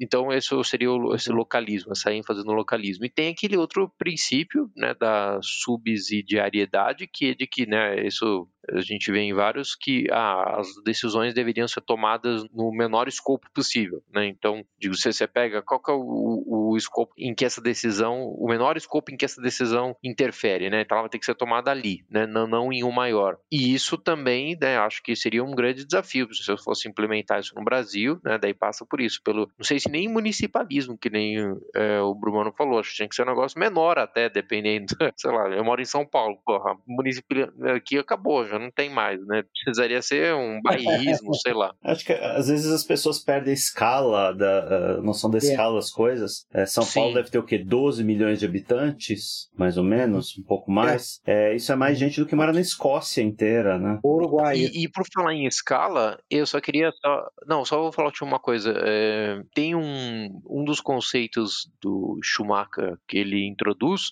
é o de human scale, né? De que as coisas uhum. deveriam acontecer numa escala né, porque ele defende um, uma economia centrada na pessoa, né? Esse é o título do livro dele e ele fala isso bastante, né? Que em vez de uhum. você perseguir, sei lá, uma métrica econômica ou o maior lucro possível ou qualquer uhum. outra coisa assim, você deveria é, perseguir né, alguma coisa que fosse é, focada na pessoa, né? E ele, ele e muitos outros que falam dessa mesma ideia seguem esse, esse conceito de human scale, uma escala humana, né? Então isso eu lembro de ter visto também quem fala, é, é, isso na arquitetura, né? Isso se é incrível como esse tipo de, de visão, por isso que também acho que o Chesterton acerta quando ele fala que não é só o sistema econômico, né? Porque daí a forma como as cidades vão se organizar, até, até as construções, o tamanho da rua, né? Se a rua é para carro ou se é para pedestre, tudo isso pode adotar essa human scale. Mas beleza, já falei muito, era isso. É, isso é excelente isso que você falou, Torlaco, até tinha anotado isso, porque essa história das grandes lojas, que acontece? Você tem um mega,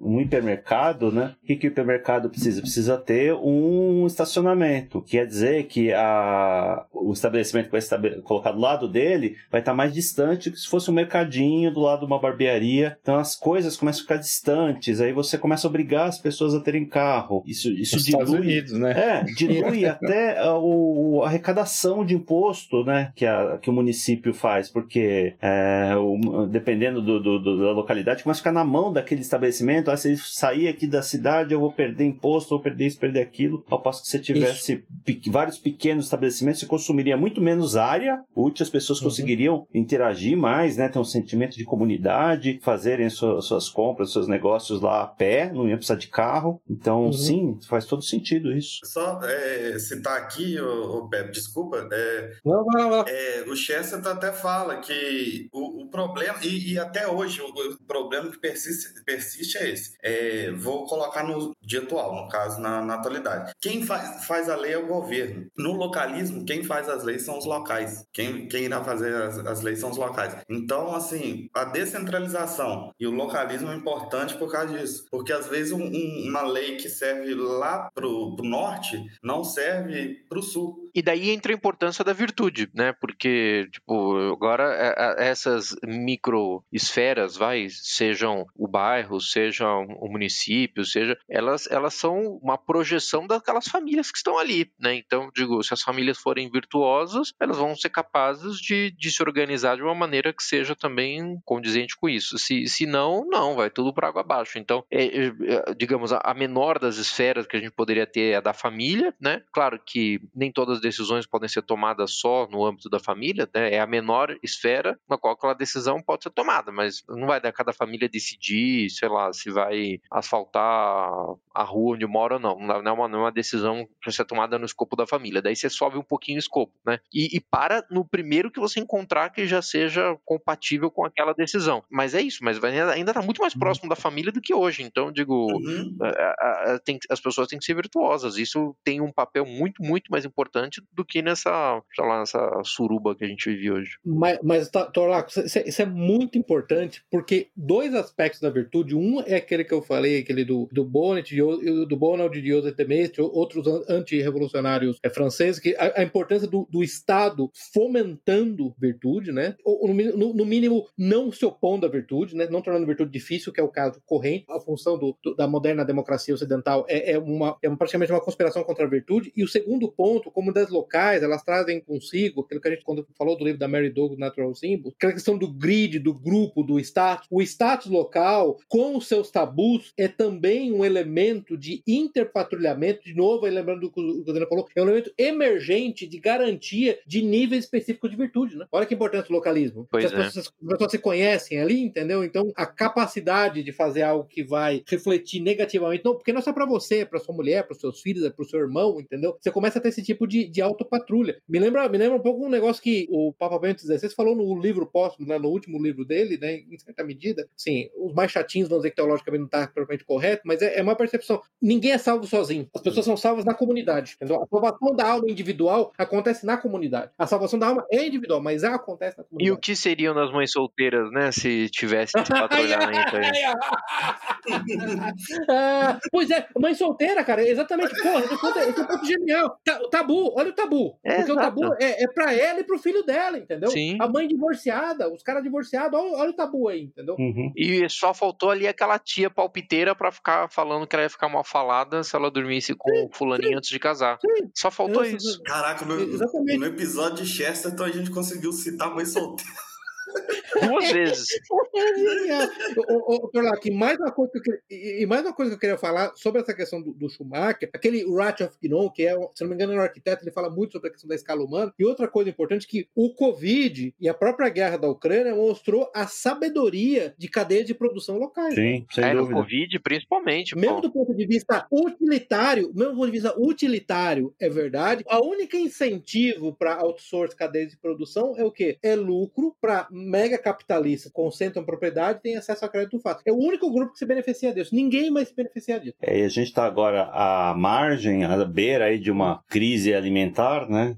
Talvez uhum. fabricada, vários uhum. é, centros de processamento de alimentos, fazendas, tudo mais, Estados Unidos estão pegando fogo misteriosamente, né? Misteriosamente. Misteriosamente. misteriosamente. Então, porque são, são instituições muito, é, instalações muito grandes, né? Se você uhum. tem uma granja, antigamente tinha, né? Você ah, vai comprar um ovo ali na, no galinheiro da vizinha, né? Vai comprar alguma um alface ali no, na, na, na rua do lado. Hoje não tem mais isso, né? É bom frisar que, assim, assim como Chesterton diz no livro, que muita gente pensa no passado e pensa assim, que se o homem já fez, não pode voltar a fazer. Chesterton já disse que se o homem já fez, ele pode sim voltar a fazer. Meu, tem aquela frase ótima do John Michael Greer, que é aquele cara meio ecologista, tá? americano escreveu aquele livro muito bom, Twilight Last Gleaming, que um dia eu quero resenhar aqui sobre uma guerra dos Estados Unidos com a Rússia e a China, não sei o que sei lá. Ele tem uma frase ótima que ele fala: você fala, you can't go back, né? Você não pode voltar o relógio, é só uma invocação religiosa para os deuses do progresso. Tem nada de racional nisso. Claro que você pode voltar. Não tem nenhuma tecnologia que não pode voltar. Tem um artigo recente bom daquele John, John Cohen, que chama Why Conservatism is Failed. O, o, artigo, a frase principal do artigo é A Technological Society can have no tradition. É, e, e, volta um ponto que o Chesterton, quando ele fala da, como é que era, da, é, é,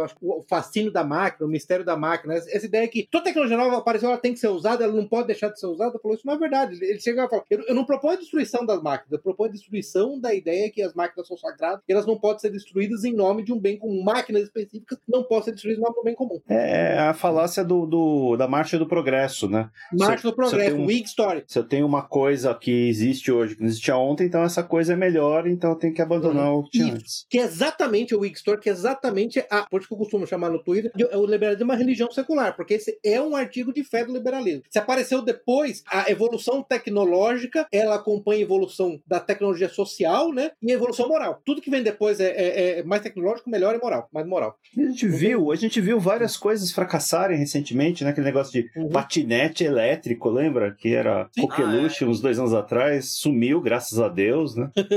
A gente tem que aprender com esses, com esses casos. E assim, é, é, o, o Pepe estava até me falando sobre, antes da gente gravar o episódio, sobre a quarta revolução industrial. E eu fiquei pensando, eu tentei achar um artigo aqui e acabei não encontrando. Eu não sei se eu vi em um artigo ou eu vi um vídeo, ou se foi numa conversa com, com um colega meu que é distributista também, o Douglas. Então, assim, você vê a, a- o monopólio acontece até onde não existe o Estado. Por exemplo, o, o Facebook, que é- agora é Meta, né? Que monopolizou. É, você acha que não existe Estado, né? É, isso que eu ia falar, né, Bruno? Eu vou botar aquele artigo do Alan McLeod, aquele podcast dele, basicamente, o exemplo lá que ele dá, o Google é uma criação da CIA, né? Assim, a gente acha que não existe Assim, Estado, mas... é, não, não não existe, como eu posso dizer, é, san- sanções estatais em cima. Uhum. Tá. Não é explícito, né? Não é explícito, né? É implícito. E seria, é, tecnicamente, na, na, na- na teoria, seria a internet seria um local livre. Mas é, o monopólio. Ah, já não é bastante tempo, hein? É, muito É. tempo.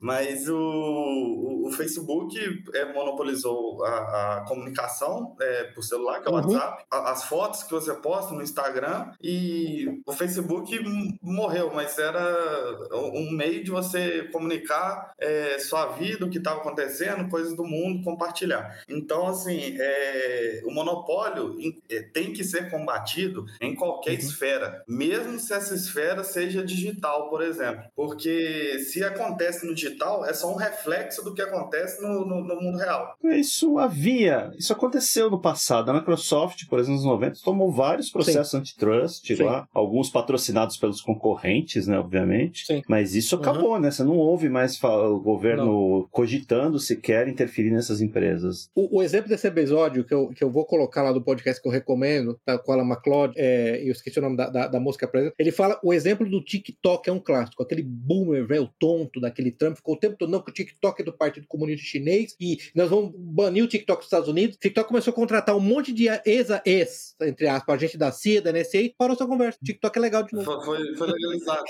A interconexão ah, é o big government, o big business. O, o ponto, gente, eu acho que eu, eu volto, eu tô macetando nesse ponto que eu abordar. Usar o poder do Estado para quebrar monopólio não é socialismo, tá? Não, não é. Porque o monopólio já é socialista, tá? Essa intermixão, intermix do grande, do grande governo com o grande Estado já é socialista, então não Sim. é. Não, O, o Salazar, o Salazar vai lembrar, a gente tem um, um amigo, que, que inclusive é um boomer, né, o Salazar. Ele tem uma frase muito boa, eu tô citando aqui para dar o crédito até para ele, que ele foi a primeira pessoa que sumarizou. Ele falou: livre mercado só existe até o tamanho da padaria da esquina. Qualquer coisa de escala não tem livre mercado. Já é o Estado envolvido, através de, através de lobby, através de subsídios, através de escrita de lei específica para aquele negócio. Então, melhor que ser igual na China, que é explícito, do que igual no Ocidente, que é implícito. Uhum. Sim. E isso, Porque isso que é- você falou do livre mercado Hum. vale também, daí não sei, não sei se vocês vão concordar, meio polêmico, mas eu acho que vale pra democracia também, digo. Certeza. Democracia, assim, você só consegue ter alguma coisa minimamente, se você quiser, né, tal. Isso, Uhum. no escopo das, das guildas, das corporações de ofício, tal, tal, tal, que tá todo mundo Na ali escala humana, cara, na escala Exato, humana. é na igualmente escala humana. empenhado com as consequências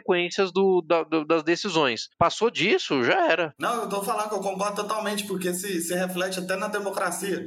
Porque quanto mais descentralizada a coisa é, e quanto mais local, mais democrático seria. No caso, no- na, na democracia grega, o ideário da democracia grega. O, passou disso, vão, vão juntar o país inteiro para escolher um representante da nação, já não é democracia. É, mas aqui no Brasil a gente tem uma distorção maior ainda, que você devia ter os legisladores representando certo, um certo espaço geográfico, né? Hoje, Uhum. se o cara é eleito lá, ninguém sabe como, pelo estado X, ele mora no estado Y, passa o tempo todo lá fazendo tour pela Europa e pelos Estados Unidos, e não, se, não, não toma a menor eh, noção aí dos problemas da, do, do pedaço do local lá que ele devia estar representando. Primeiro passo que ele é, devia ter o voto regional, né? Ah, você tem o distrito X aqui, tem tantos votos, precisa de tantos votos para ser eleito, e esse deputado, esse sei lá o que, vai representar esse distrito. Aí você cobra aquela pessoa, porque hoje é tudo. Então, mas aquela pessoa tem que viver lá, né? Sim, não pode viver primeira no Texas. coisa. Exato. Não pode viver no Texas, né, o, o, o Zeno? O cara não pode estar vivendo no Texas, em Washington, né? Tem que estar vivendo em São Paulo, né? Ela tem que ser implicada prejudicada pelas consequências das decisões que elas Isso, tomarem. sim. E tem que estar ali Skin game. a ser, a ser tomar uma cuspada na, na, na No- cara no na padaria. É. Isso, na padaria, É, na padaria. tipo- Isso, exatamente. Aqui, aqui na,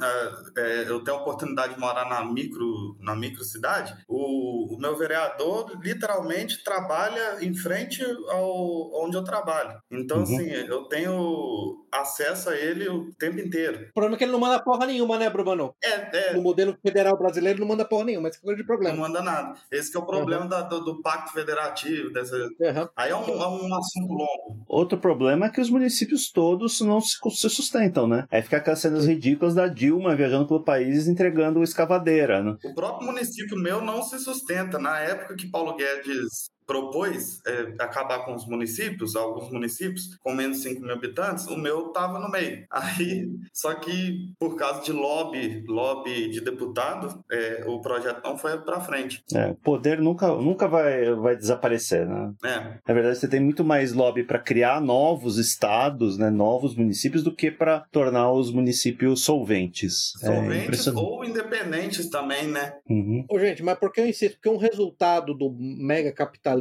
hiperliberal, sem controle do Estado, paradoxalmente, é o aumento do Estado. Sim.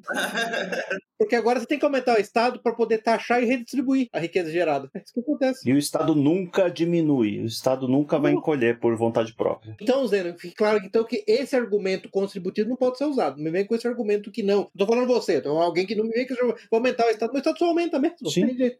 Essa não pode ser a razão, entendeu? Então que ele aumente com um intuito moral, que ele tenha mesmo um um direcionamento moral, porque no, liber- no liberalismo o grande ponto é que o Estado é neutro, moralmente neutro. Aliás, o bem comum não existe. O bem comum, cada um tem o seu. Essa é a narrativa. Então, então vamos parar com essa narrativa. É, a gente tem que parar de querer que o Estado resolva os problemas, porque toda vez que acontece um problema, teve um assassinato numa escola, umas semanas atrás aí, já teve gente falando, não, porque os videogames violentos inspiram esse tipo de coisa. Eu falei, não, vem com essa conversa que vai surgir. Vou inventar um órgão do Estado para fiscalizar videogame. Brás. É, a Game Game Brás. Que vai ter que ter um selinho lá da Game Brás para poder vender. E aí vai ter diretor, secretária, assessor e um negócio que não vai produzir absolutamente nada pro. pro Imagina o concurso público da Game Brás, hein? É, pois é. Pô, Agora, deixa eu só. Eu sei que a gente tá falando sobre distributismo, né? Sobre essa questão da localidade do poder, mas como o episódio é de Chesterton. Não, mas o, o, o, tô- tô lá, o distributismo é, é, é completamente indissociável de localismo. É, e isso. Eu- eu- eu- é, exatamente, esse foi o meu ponto, mas eu digo, né? Eu, eu queria só ter uma citação do Chesterton que eu consegui recuperar aqui, que é muito, muito boa, que ele fala assim, ó, os homens que o povo deveria escolher para representá-los estão ocupados demais para assumir cargos, mas o político está esperando por isso, né, ele político profissional, né, que o Taleb antes de virar de, de Reinaldo Azevedar falava que eram que políticos profissionais tão, são tão são comparáveis a, a amantes profissionais, né, que também Uhum. conhecido como prostitutas. Bom, então esse político, ele fala, esse político é a peste dos tempos modernos. O que deveríamos tentar fazer é tornar a política o mais local possível. Mantenha os políticos perto o suficiente para poder chutá-los. Os moradores que antes se encontravam sob a árvore da aldeia também podiam pendurar, é, sei lá, é, pendurar ou, ou enforcar os seus políticos nessa árvore. É terrível pensar o quão poucos políticos são enforcados hoje em dia. Skin in the game, consequência, né? Exato. E o Chester fala isso no, no, no Esboço de Sanidade, que so- sobre. Você falou sobre prostituição, que o contrário de- da propriedade é a prostituição. Muito bom. Mas, ô, ô Toraco, você entende por que que quando eu li o livro, eu fui procurar sobre a questão do Limited Liability Corporation, sobre corporation em geral? Porque é o mesmo problema. O, o político, ele tá escudado das consequências das merdas que ele faz, e o acionista internacional, né, o da Limited Liability Corporation, na corporação, tá escudado das consequências das merdas da corporação, né? Sim. Entendeu? Tem que ter consequência. E o CIO da empresa também hoje. Sim. né? Sim. Tem CEO, a empresa falir, ele vai ter um, para- um paraquedas de ouro, que chama de paraquedas de ouro em inglês. né? Uhum. O cara sai com milhões de dólares de uma empresa falida, no qual destruiu todos os empregos. Pessoal, eu fiz uma lista aqui, não sei se alguém tem mais algum ponto, fiz uma lista aqui de, assim, na minha, meu ponto de vista, quais seriam os problemas ou desafios para implementar o distributismo. Eu só queria fazer um último ponto, que assim, quem for ouvir esse episódio, quem tem a mente liberal vai chamar Ninguém vai, fica tranquilo, ninguém vai. Estamos só nós aqui. E assim, quem tem a mente liberal vai, vai achar que a gente está defendendo o socialismo, que isso é só mais uma ideia do espectro socialista. E deixar claro que não é totalmente antissocialista o distributismo, né? pega alguns aspectos, né? não rechaça todo, todo o socialismo, pega alguns aspectos que são aproveitáveis ali. E ele, ele ao contrário contrário do capitalismo, do, do, dos liberais e ao contrário dos socialistas, o Estado não é o Estado, o Estado para o distributista não é o Estado de rei, o, o, não é o Estado é, total, que, é a grande glória, a grande glória que é, entrou em choque ali, a dialética entrou em choque e gerou o Estado que é a grande glória. É, o Estado é somente um instrumento para o bem comum, para ser usado para o bem comum. Isso, isso. Esse parênteses que eu queria fazer. É, acho que o melhor aprendizado que a pessoa tem que ter hoje em dia é que a maior parte das questões não são dicotomias. Não é porque A é ruim que B é bom. Não é porque ah, a China é rival dos Estados Unidos. Ah, eu não gosto da China, então quer dizer que os Estados Unidos está certo em tudo. Ou vice-versa, né? Uhum. Eu gosto da China, então quer dizer que os Estados Unidos é o, grande satã. Talvez esses dois estejam errados em maior parte dos aspectos, no que nos, nos interessa, né? Então acho que a gente tem que acabar com isso, que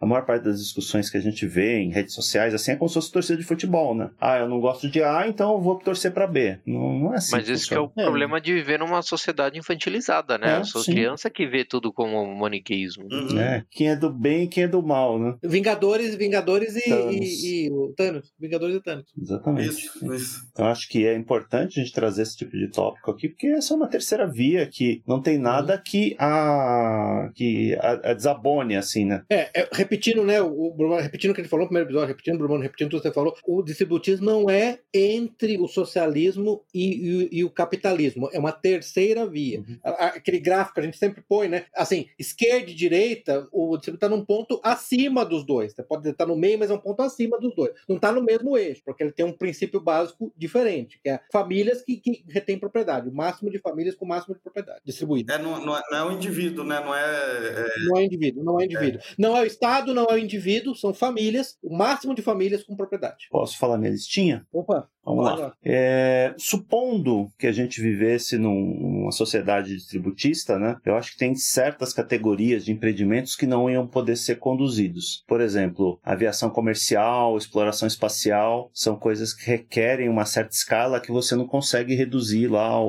ao artesão. Concordo. Isso aí. Ah, é verdade. É verdade. É, isso aí, é verdade. É, é, como eu disse no início, é, é, o Estado, que, que é um ente que consegue acumular capital, é o ente que tem que, tem que subsidiar isso, não, uhum. não é o artesão. Ô, Zeno, mas para deixar claro, né? O próprio, o próprio Chesterton, no, no, livro, na parte 3, ele inclusive dá um exemplo excelente de onde seria a província básica de operação do Estado, que é na indústria de armamento, Sim. da defesa e armamento. Uhum. Ele deixa claro isso, né? Ah, ele, então, é, assim, ele estava no bolso do complexo industrial militar, é isso. Ah, tá, é por isso. Ele, é, ele, ele era, era da Lockheed Martin. Northrop Grumman comprou o Chester. isso. Isso. É, porque assim, o, o, o, eu acho legal que você tenha tocado nesse ponto, porque para ter aquele artigo famoso What's Wrong with Distributism. Eu diria assim, o, isso vira quase um, um, boneco de palha no seguinte sentido: o distributismo ele não abdica da existência de classes, ele não abdica da existência de gente pobre ou rica e não abdica da existência de empreendimentos estatais. Uhum. Eu acho que esse é o ponto importante. O modelo, o modelo distributista ele financia, ele, ele estimula a dissolução da, dos grandes grandes negócios onde ele pode ser, ser dissolvido, mas um, um, exemplo clássico é defesa que o próprio Shaxton dá. Uhum. É, não é, não é uma utopia, igual a gente tinha falado no, no uhum. episódio uhum. Belo, que não é uma utopia. É, uma, é, um sistema econômico baseado na, na realidade que foi baseado e, e, e foi estudado com base na Novara e na 40 ano da, da Igreja Católica, as duas encíclicas. Uhum. Próximo que mais ponto aí? aqui é que minha visão, né, empresas controladas por funcionários tendem a se tornar muito autocentradas e não não tomar decisões difíceis, como programas de demissão, desativar linha de produtos obsoletos ou filiais deficitárias. De novo, é verdade. O exemplo, você lembra quando eu falei mi, mi, minha ideia, viu, o Torlaco, o Salazar, até perguntaram, era fazer uma trilogia, né? Falar do, falar do Belloc, falar do Cheston e falar da Mondragon. Eu acho que deu um exemplo excelente da Mondragon. A Mondragon é uma empresa distributista, fundada por um padre na, na Espanha, tem 80 mil funcionários, tem uma revenue de 16 bilhões de dólares por ano. Porém, se você pega aquele Making of Mondragon, teve subsidiária que faliu, que eles tiveram que vender vender, faliu, então a empresa tem sucesso, mas não, já teve seus fracassos. E uma das razões é que nesse modelo realmente é uma resistência enorme de se readaptar, vamos ter uma mudança tecnológica, reduzir salários e demitir por conta de ser contratado por funcionário. É verdade, é verdade, isso acontece. Isso aconteceu com a Varig no Brasil. Na Varig, durante o tempo, aí foi uhum. controlada pelos funcionários Sim. e acabou quebrando. Foi. Sim, é verdade. Isso, isso, é, assim, você tem um exemplo de fracasso na Varig. Eu acho que a gente tá até falando, né, né o Bruno, no episódio, tem vários, vários exemplos de cooperativas na Europa, cooperativas na Alemanha, cooperativas cooperativas na, na, na Itália, aquela Emília Romana que faz vinho, não sei o que. É um exemplo de sucesso, mas você tem exemplo de fracasso. Então eu diria o seguinte: é, é, é importante dizer, trocar nesse ponto, porque nos distributivos vai ter falência, tá, gente? É, não, não é a, a, pessoa que, que quer aderir a isso ou, ou, ou simpatiza, tem que colocar na cabeça que não é o mundo ideal, não. Vai ter não, é risco.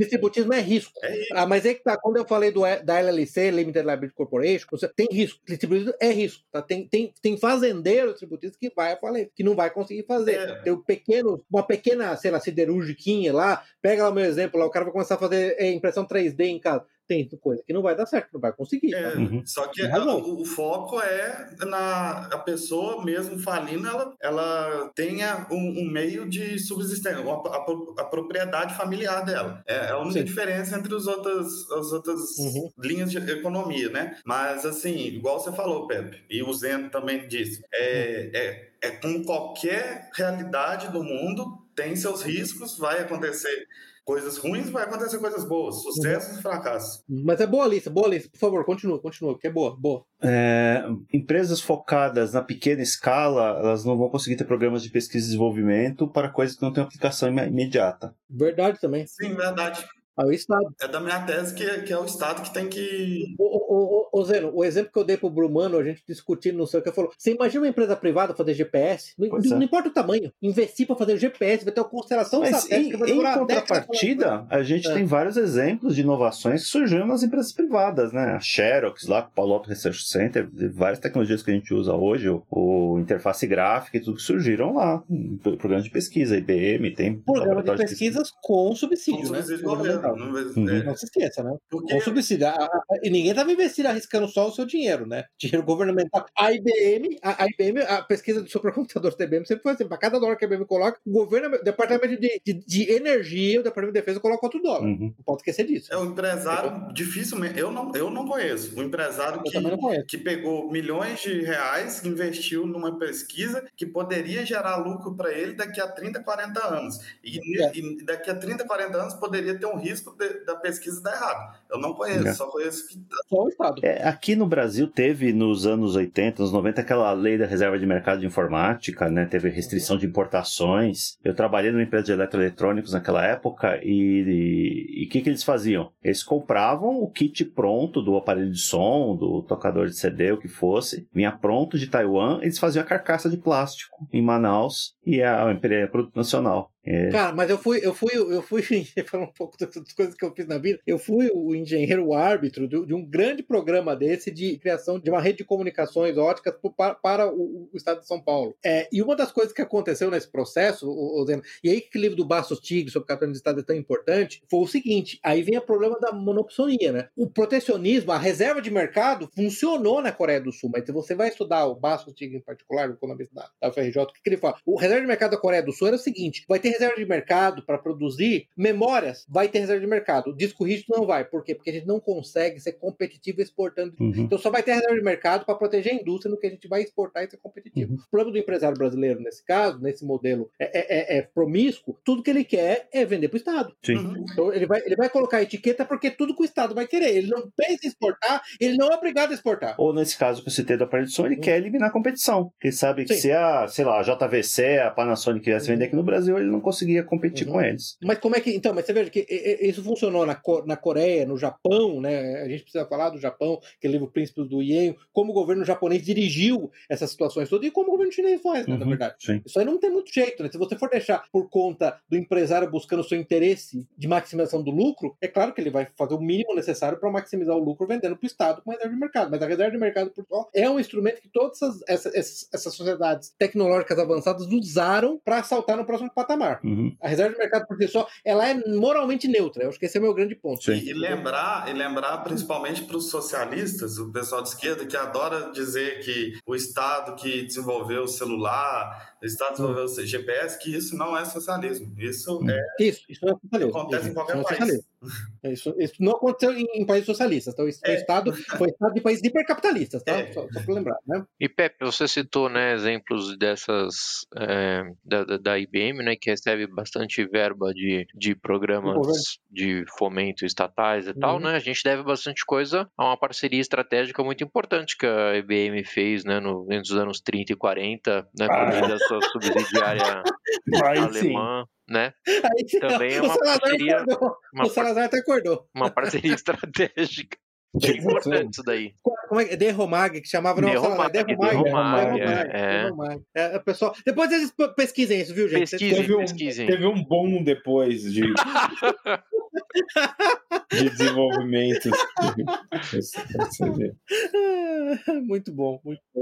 Vamos lá, voltando para a lista aqui. Quantos itens tem a sua lista? Só para eu saber me preparar. Tem mais quatro. Cara, Tá. porque tá, tá uma hora e quarenta de episódio. Não, tá É, bom, tá bacana. É uma coisa que a gente já falou aqui, que a proposta toda vai ser excessivamente focada na vida agrária, né? A história do três acres e Uhum. uma vaca, e nem todo mundo vai querer ser fazendeiro, né? A gente já Certamente. falou disso. O certo não fala, fala isso, inclusive. Não, eu não tô propondo uma nação, uma, uma nação de camponeses, Tá. né? Eu até falo. É, que eu acho que, que é o principal problema aqui, o principal desafio para o distributismo é que ele entrega liberdade na forma de responsabilidade e as pessoas não querem ter responsabilidade pelos próprios resultados. É melhor esperar que um Estado idealizado entregue tudo de graça. De graça, entre aspas. Ah, mas aí eu não diria que é um problema isso, é uma observação. É um, é um desafio. O, o Salazar, no último episódio, é uma observação. No último episódio, inclusive eu terminei o episódio falando, se você ouvir lá, quando o Beloc falava do Estado servil, eu falo, olha, eu vou ser honesto, você, a única coisa que eu discordo do Beloc, é que eu acho que é uma grande parte da população vai querer ser servil mesmo. Aquela ideia do, do Aristóteles de escravos naturais é real. Tem uma quantidade enorme de gente que não vai querer responsabilidade, vai querer o seu Bolsa Família, o seu UBI lá, o Universal Basic Income, e vai querer viver meio como animal, é comendo ração de farelo, assistindo De inseto, Netflix, né? pornografia se masturbando, né? E é isso, entendeu? Uhum. Vai ter muita gente que vai fazer O isso. Rebelião das Massas do HC fala também disso, né? É, é o homem massa, é o homem massa. Eu acho que sim. Aí, Zena, aí você tocou num ponto muito relevante que eu volto que, que é o único, meu um grande problema com o é as pessoas não são iguais, não têm capacidades iguais, tá? Uhum. Vai ter uma parcela da população que vai querer ser servil mesmo, tá? Sim. Eles vão estar satisfeitíssimos com isso. De fato. De É. fato, e não, e não acho que isso é um problema se você tiver um país só de Eu, eu não sei se eu posso rir. Ai, Ô, Zeno, por favor, Zeno. Você me prometeu. eu, filei- eu fiquei tão feliz quando o Pepe falou que o Salazar não ia participar. Aí ele aparece. Esse episódio vai ter tanta edição, vai ser só no final do ano. É, é o que o. Pode, pode seguir aqui? Pode ir. O Chester nos defende que é possível ser feliz sem ser rico, mas como é que a gente vai convencer a geração de modelo de Instagram disso? Que Mata todo e mundo espera a próxima. É uma mais verdade. rápido Seria esse mentor lá. É. Ai, Ah, cara, eu acho que é aquele, tem aquele artigo muito bom do, do Aaron McIntyre lá, Consent Based Morality is a Disaster. Eu sou honesto pra você, uma observação que ele faz lá que é real, as pessoas esperam a figura de autoridade dizer o que é aceitável ou não. Uhum. É, é, se, você, se, você- se o Estado disser que vai ser, vai ser aceitável, vai ser aceitável, entendeu? Não, esse é o grande ponto. Eu não, não acho que seja. As pessoas são muito mais moldáveis, né, cara? Se você pegar aquele, o The Center of Self lá sobre a vida do Eduardo Bernays, lá, manipulação da opinião pública, as pessoas não têm uma grande convicção, convicções interiores, entendeu? Elas são muito suscetíveis da propaganda. Inclusive, por isso que eu sou contra a democracia fora de pequenas escalas, porque elas, a manutenção, a, ma- a- a manufatura do consenso, lá que o Walter Lippmann falava, é real, né? Simplesmente é porque os, os operadores do TikTok e do Instagram decidiram que é importante que as pessoas se considerem felizes só quando elas tiverem um iPhone, uma BMW, tênis, não sei das quantas, a bolsa Louis Vuitton. Isso aí você muda com, Ou com- por decreto, eu diria Uhum. que muda por decreto. Não podemos descartar também, sei lá, acontece um milagre e todo mundo se converte. Literalmente um milagre, né? É um milagre. Mas aí, ô, Brumano, a conversão, o catolicismo não é uma religião social. Você precisa ter a, a ligação do- da religião, das duas, das duas entidades, do Estado e da igreja, que são co-iguais em dignidade, para ajudar as pessoas a se converterem, É. entendeu? As pessoas, a pessoa não tem virtude individual, não. A gente falou isso bastante no, no- quando falou do William do Eric, do Science, Politics and Gnosticism, né? O homem comum não tem virtude não sozinho, ele precisa ser empurrado mesmo, ele precisa ser controlado, ele precisa ser dito, né? Não tem jeito não. É igual você disse, o, o, o cerne né, do, do, do catolicismo é, é, é, o apóstolo e o discípulo. Ali. Isso, isso, exatamente. É que lembra daquela frase do. O, o, o, o lembra daquele cara, o Michael Looney? Lembra que ele falou: uma sociedade sadia é aquela na qual você não precisa ser um herói para ter virtude básica. Uhum. E a nossa sociedade você precisa ser um herói para ter virtude básica. É É uma verdade. sociedade não saudia. Mas isso aí você resolve literalmente por decreto, né? Pô, cara, assim, ele tá falando, dizendo, em certa medida, isso está sendo resolvido né? no Partido Comunista Chinês, né? nos, nos seus decretos lá, dos seus anais, tá dizendo a partir de agora, tem que casar cedo, não pode divorciar, tem que ter o casamento monogâmico. Sim. Você consegue fazer isso, o Partido Comunista Chinês consegue fazer isso. Hungria também, né? Tá estimulando. Coreia também, exatamente. Hungria, Sim. Rússia, entendeu? De novo, isso, isso não é comunismo, gente. O, o Estado existe, como o Brumano falou, o Estado é o ente que representa a população, representação existencial e formal, como diz o Eric Vogel, para o bem comum. O grande problema é que, como a gente negou o bem comum, né, a gente já conversa várias vezes, como o modelo capitalista moderno nega o bem comum, o bem comum vira o quê? Vira o hedonismo, vira, vira o, o lucro e vira o prazer. É, Uhum. E o Estado vira a, a, a grande glória. Cafetão. O cafetão, né? O Estado vira o, ca- o cafetão ba- barra, barra traficante da sociedade. Isso. Falando aqui de hedonismo, Instagram, eu vi um vídeo sobre ess- essas modelos de Instagram que vão para Dubai, né? Nossa, isso aí, meu Os amigo. modelos, entre aspas. Jesus. Não, não, isso aí esquece, cara. Isso aí esquece. É, ó, moçada, esse aí, esse aí, eu nem tenho coragem de falar, Nossa, porque tem- você não, vai, você não vai encerrar o episódio. Você de cada história Opa. aqui. Não, Ah, não é tô sabendo disso, não. senhora. Não, é. Depois, depois, eu, depois eu converso com você, Tornac.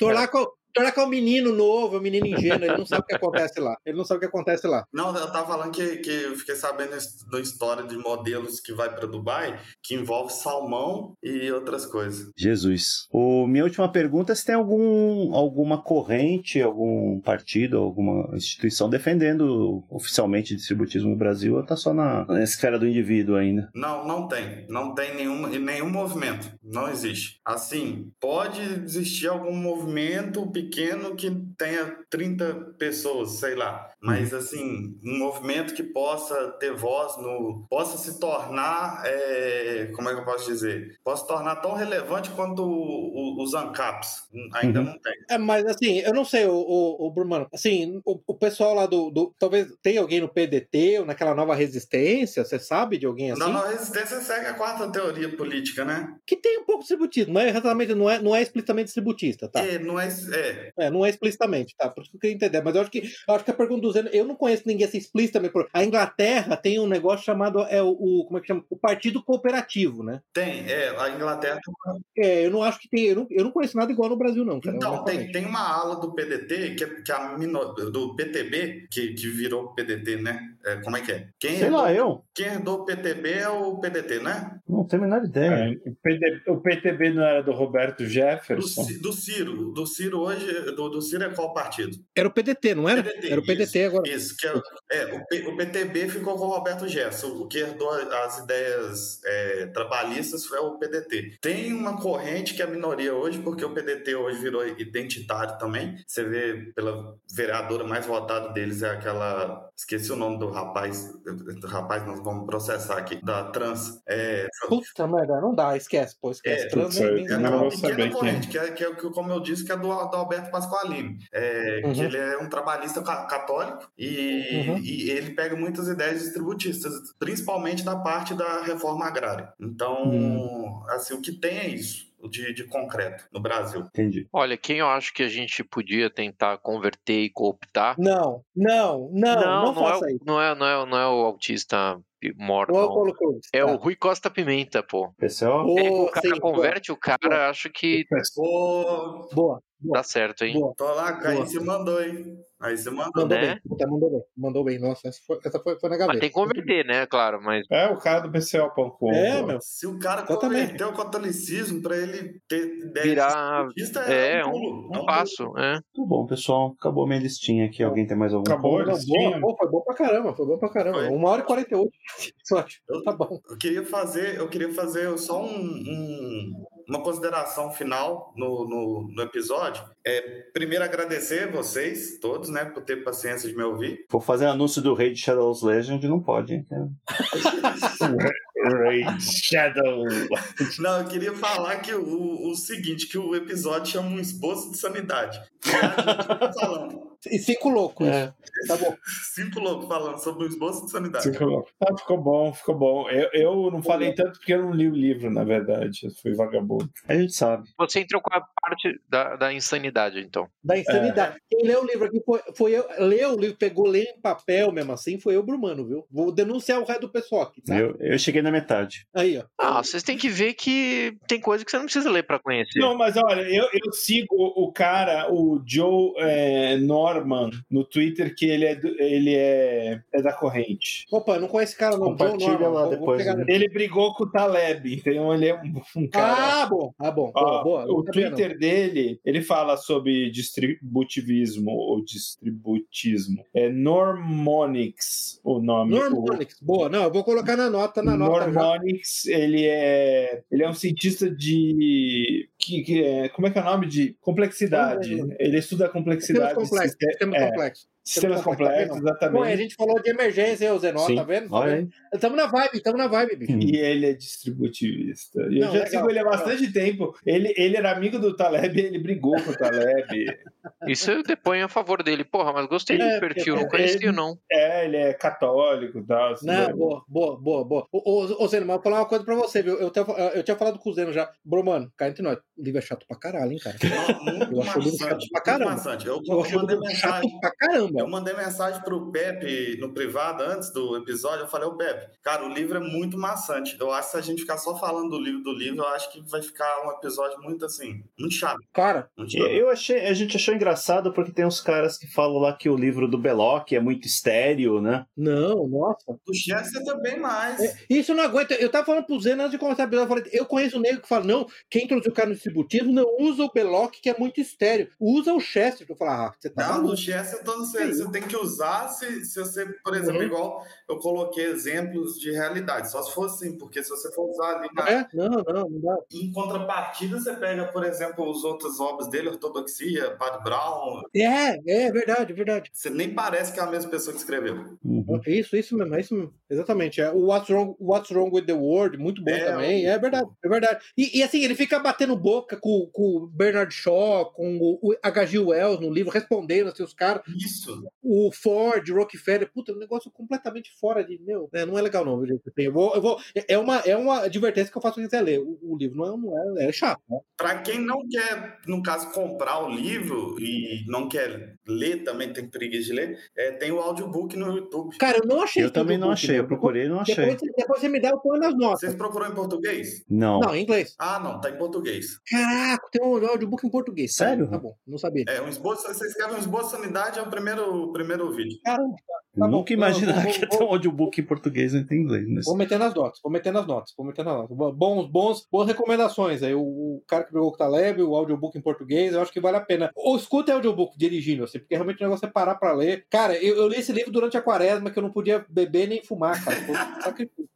Ler o livro foi, nossa. Eu, eu li há muito tempo e, e agora, para fazer o episódio, eu só dei uma repassada, mas assim, eu falei, cara, eu não vou ler tudo de novo, não, porque é muito Não, maçante. ali tomei nota. foi- foi- foi- foi- é cansativo, foi brutal. Tem muita nota nele, tem, tem coisas que é muito específica ali da Inglaterra. Inglaterra e daquele momento na Inglaterra, Isso, aquele né? momento. Então, então assim, é, eu, eu, eu consideraria mais a pessoa ouvir esse episódio do que ler o livro.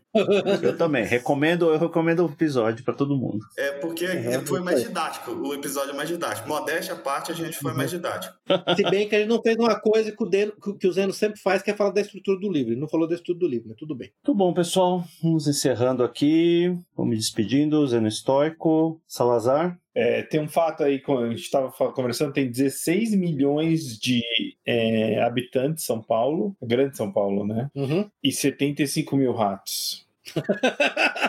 Como é que sabem que tem 75 mil ratos em São Paulo? Meu Deus do céu, de onde vem esse Eles número? responderam o censo, pô. Os Eles- caras É, É, responderam faz um censo justamente com a máquina. lá da, da IBM, desenvolvida nos anos 30. Exato. Excelente. Tudo se encaixa, tudo se encaixa. A máquina de tabulação, isso mesmo. Ô, Pepe, a gente vai fazer um episódio do, da geração identitária. Cara, se for fazer, Vai. se for fazer, o- Vai, claro que vai. É claro que vai. cara, o- se a gente for fazer, vai ter que, to- assim, vai ter que censurar o episódio inteiro. É, só, é só não chamar o Salazar. Nada. Eu vou chamar o Salazar. Eu vou mandar o e link errado pra ele e falar, não tô te ouvindo. Gente, tem algum problema, não tô te ouvindo. Ah, mas o Torlaco assume. Não tem jeito. O Torlaco vai tomar uns, tomar uns uísque, vai dar a mesma coisa. Vai ser melhor que o Salazar. Meu Deus. Muito bom. Pepe, Bom, boa noite. É, o livro é chato, mas necessário. É isso que eu tenho a dizer. Então, Torlaco, Eu não li o livro, então eu não achei chato.